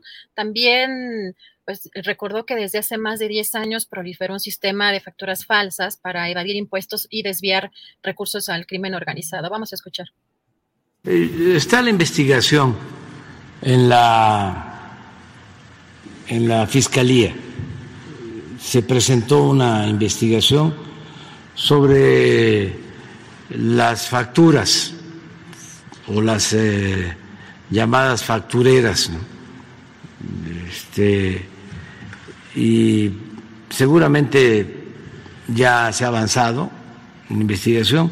Tengo entendido que ya hasta han solicitado órdenes de aprehensión. No sé si en todos los casos, pero ya se ha avanzado y se va a seguir haciendo, porque eh, es casi de dominio público. Era mucho el cinismo de 10 años, 12 años a la fecha, hasta que llegamos, ya llevaba como 8 años cuando llegamos, que empezó a proliferar todo este sistema de eh, las facturas falsas para lavar eh, dinero y eh, no pagar impuestos. De repente empezó a este, predominar ese sistema y empezaron a aparecer nombres, ¿no? O se empezó a hablar de personajes que tenían este, aviones privados y mansiones. Bueno, Julio, hoy son los temas, hoy es el día de los temas económicos. Este, fíjate que lo de Temex, lo de Pemex, porque hoy anunció, hoy hay varios temas importantes, hoy anunció el presidente que a las seis de la tarde, o sea, en un ratito más, va a tener una reunión con la secretaria de Energía de Estados Unidos. Es que ayer la semana pasada lo, eh, lo dio a conocer con Jennifer Garham en Palacio Nacional y particularmente, bueno, van a tratar algunos temas de, política energética, pero también eh, adelantó que mañana va a dar una muy buena noticia en materia de energía. Así que, si te parece, vamos a escuchar cómo lo dijo. Es eh, bienvenida, bien recibida. Hay muchos temas que tratar, informar sobre nuestra política energética, agradecerle porque han sido respetuosos de la política independiente en materia de energía. Agradecerles porque autorizaron el que México comprara la refinería de la empresa Shell, que está ubicada en Texas. Ellos dieron la autorización, la Secretaría de Energía, el Departamento de Estado y el Tesoro. Este, les adelanto que mañana vamos a dar una buena noticia al respecto. Una muy buena noticia. Este, eh, sobre energía. Una muy buena noticia. Este, eh, para poder decir viva México, así con fuerza. Bueno, Julio, pues a ver qué, qué, presenta el día de mañana. Vamos a estar a la espera y sobre todo también, eh, Julio, ver qué, qué se da hoy en esta reunión o qué anuncian, Julio, ¿no? ¿Cómo ves? Sí, sí, muy interesante. Además, pues la verdad es que el rostro del presidente López Obrador es muy sugerente, porque bueno, pues lo dice así, con un sentido casi diría pícaro, así de mañana, buena noticia que vamos a tener en materia energética. Y bueno, pues qué más deseamos que efectivamente eh, haya esas buenas noticias para gritar junto con él, viva México, porque sí, el tema energético y el eléctrico han ido complicándose en muchos aspectos debido a los intereses tocados en todos estos proyectos y que obviamente mantienen una fuerte resistencia, Adriana. Ah, este, bueno, miren lo que son las cosas. Voy a quedarme un ratito aquí a continuación mientras Adriana resuelve algunos asuntitos técnicos. Sí, voy a, voy a seguir leyendo algo de la información que se tiene aquí. Mire, el director general de Petróleos, ¿ya está? No, ¿verdad? El director general de Petróleos Mexicanos, Octavio Romero Oropesa, dio a conocer que se concretó la compra total de la refinería de Deer Park, ubicada en Houston, Texas, al adquirirse el 50.005% de la participación accionaria de Shell, con lo que el Estado mexicano tendrá la propiedad total de esta instalación. Dicha operación representa una acción estratégica del gobierno de México para lograr la soberanía energética en el país, según se detalla en este comunicado. ¿Tenemos video, Andrés? Es este video con el que estamos ilustrando, es el comunicado que está, que está ahí. Bueno, por otra parte, la Secretaría del Trabajo rechazó la recomendación de la CNDH, de la Comisión Nacional de Derechos Humanos, en la que responsabilizaba a la dependencia federal de causar la violación de derechos humanos de los trabajadores de la agencia Notimex al haber dado la toma de nota a la dirigencia del sindicato encabezada por Adriana Urrea y con ello permitir el estallamiento de la huelga. La Secretaría del Trabajo consideró que la recomendación es contraria a la ley y violatoria del derecho a huelga. Y dice, comillas, después de analizar la recomendación, la Secretaría del Trabajo y Previsión Social considera que esta es inatendible porque la CNDH carece de facultades para revocar una elección producto de la voluntad de los miembros que conforman un sindicato y tampoco tiene facultades para modificar el estado de huelga, la cual ha sido calificada como legalmente existente por la autoridad jurisdiccional competente sin que esta resolución haya sido revocada por la vía del amparo. Eso es lo que nos dicen y, bueno, pues ya está de regreso Adriana Buentello. Adriana, ¿qué tal lo hice en tu ausencia? Adriana ya está por ahí. A ver que entre agua. Ya. ¿Ya? Adriana, ya está. Ay, este internet, perdón. ¿Quién sabe qué? ¿Te acuerdas que, bueno, les puse un mensajito de que había un ruido extraño en el modem? ¿Quién sabe qué está pasando? Este, anda así como, como si estuviera haciendo una especie de corto ya se me apagó aquí la luz, está, raro. Entonces al ratito voy a revisar, pero ya me conecté con el teléfono, Julio. Pero sí, justamente esta nota que comentabas de, de Notimex, eh, pues es muy relevante lo que está, pues lo que está, eh, la postura que está dando a conocer la Secretaría del Trabajo, Julio. Y bueno, no sé si comentaste el, comunicado de Pemex, porque así lo pues creo que ya. Tarea cumplida, tarea cumplida, Adriana, todo en orden. Perfecto, pues ya terminamos. Muchas gracias.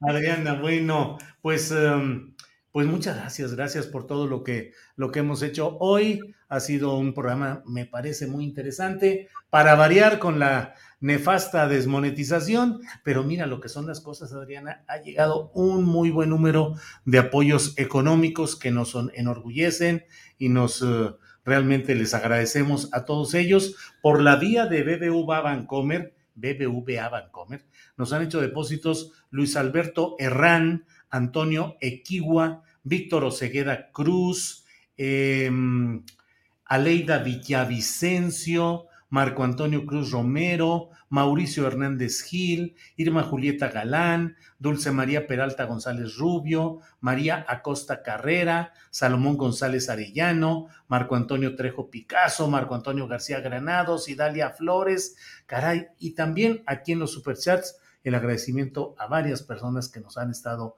apoyando con sus depósitos. Así es que, pues seguimos adelante. Dalia Zamora dice, don Julio, sigan adelante con este gran trabajo, uno de los eh, superchats que veo. Así es que, pues ahí seguimos adelante luchando y trabajando y con la bandera del buen periodismo que tratamos de hacer por delante. Adriana, pues a prepararnos para el siguiente programa.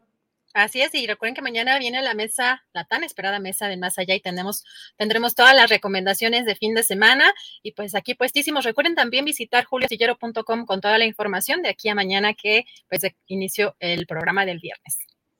Adriana, muchas gracias, audiencia, muchas gracias, tripulación astillero, muchas gracias. Hasta mañana. Hasta mañana.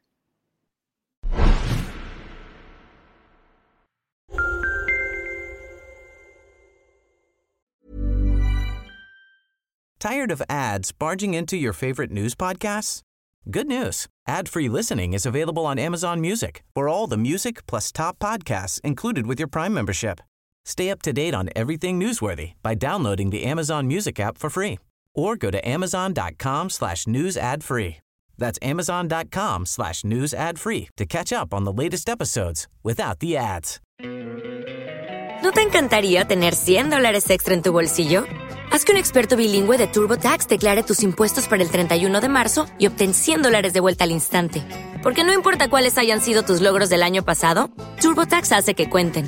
Obtén 100 dólares de vuelta y tus impuestos con 100% de precisión. Solo con Intuit TurboTax. Debes declarar para el 31 de marzo. Crédito solo aplicable al costo de la presentación federal con TurboTax Full Service. Oferta sujeta a cambios o cancelación en cualquier momento. Para que te enteres del próximo noticiero, suscríbete y dale follow en Apple, Spotify, Amazon Music, Google o donde sea que escuches podcast. te invitamos a visitar nuestra página julioastillero.com.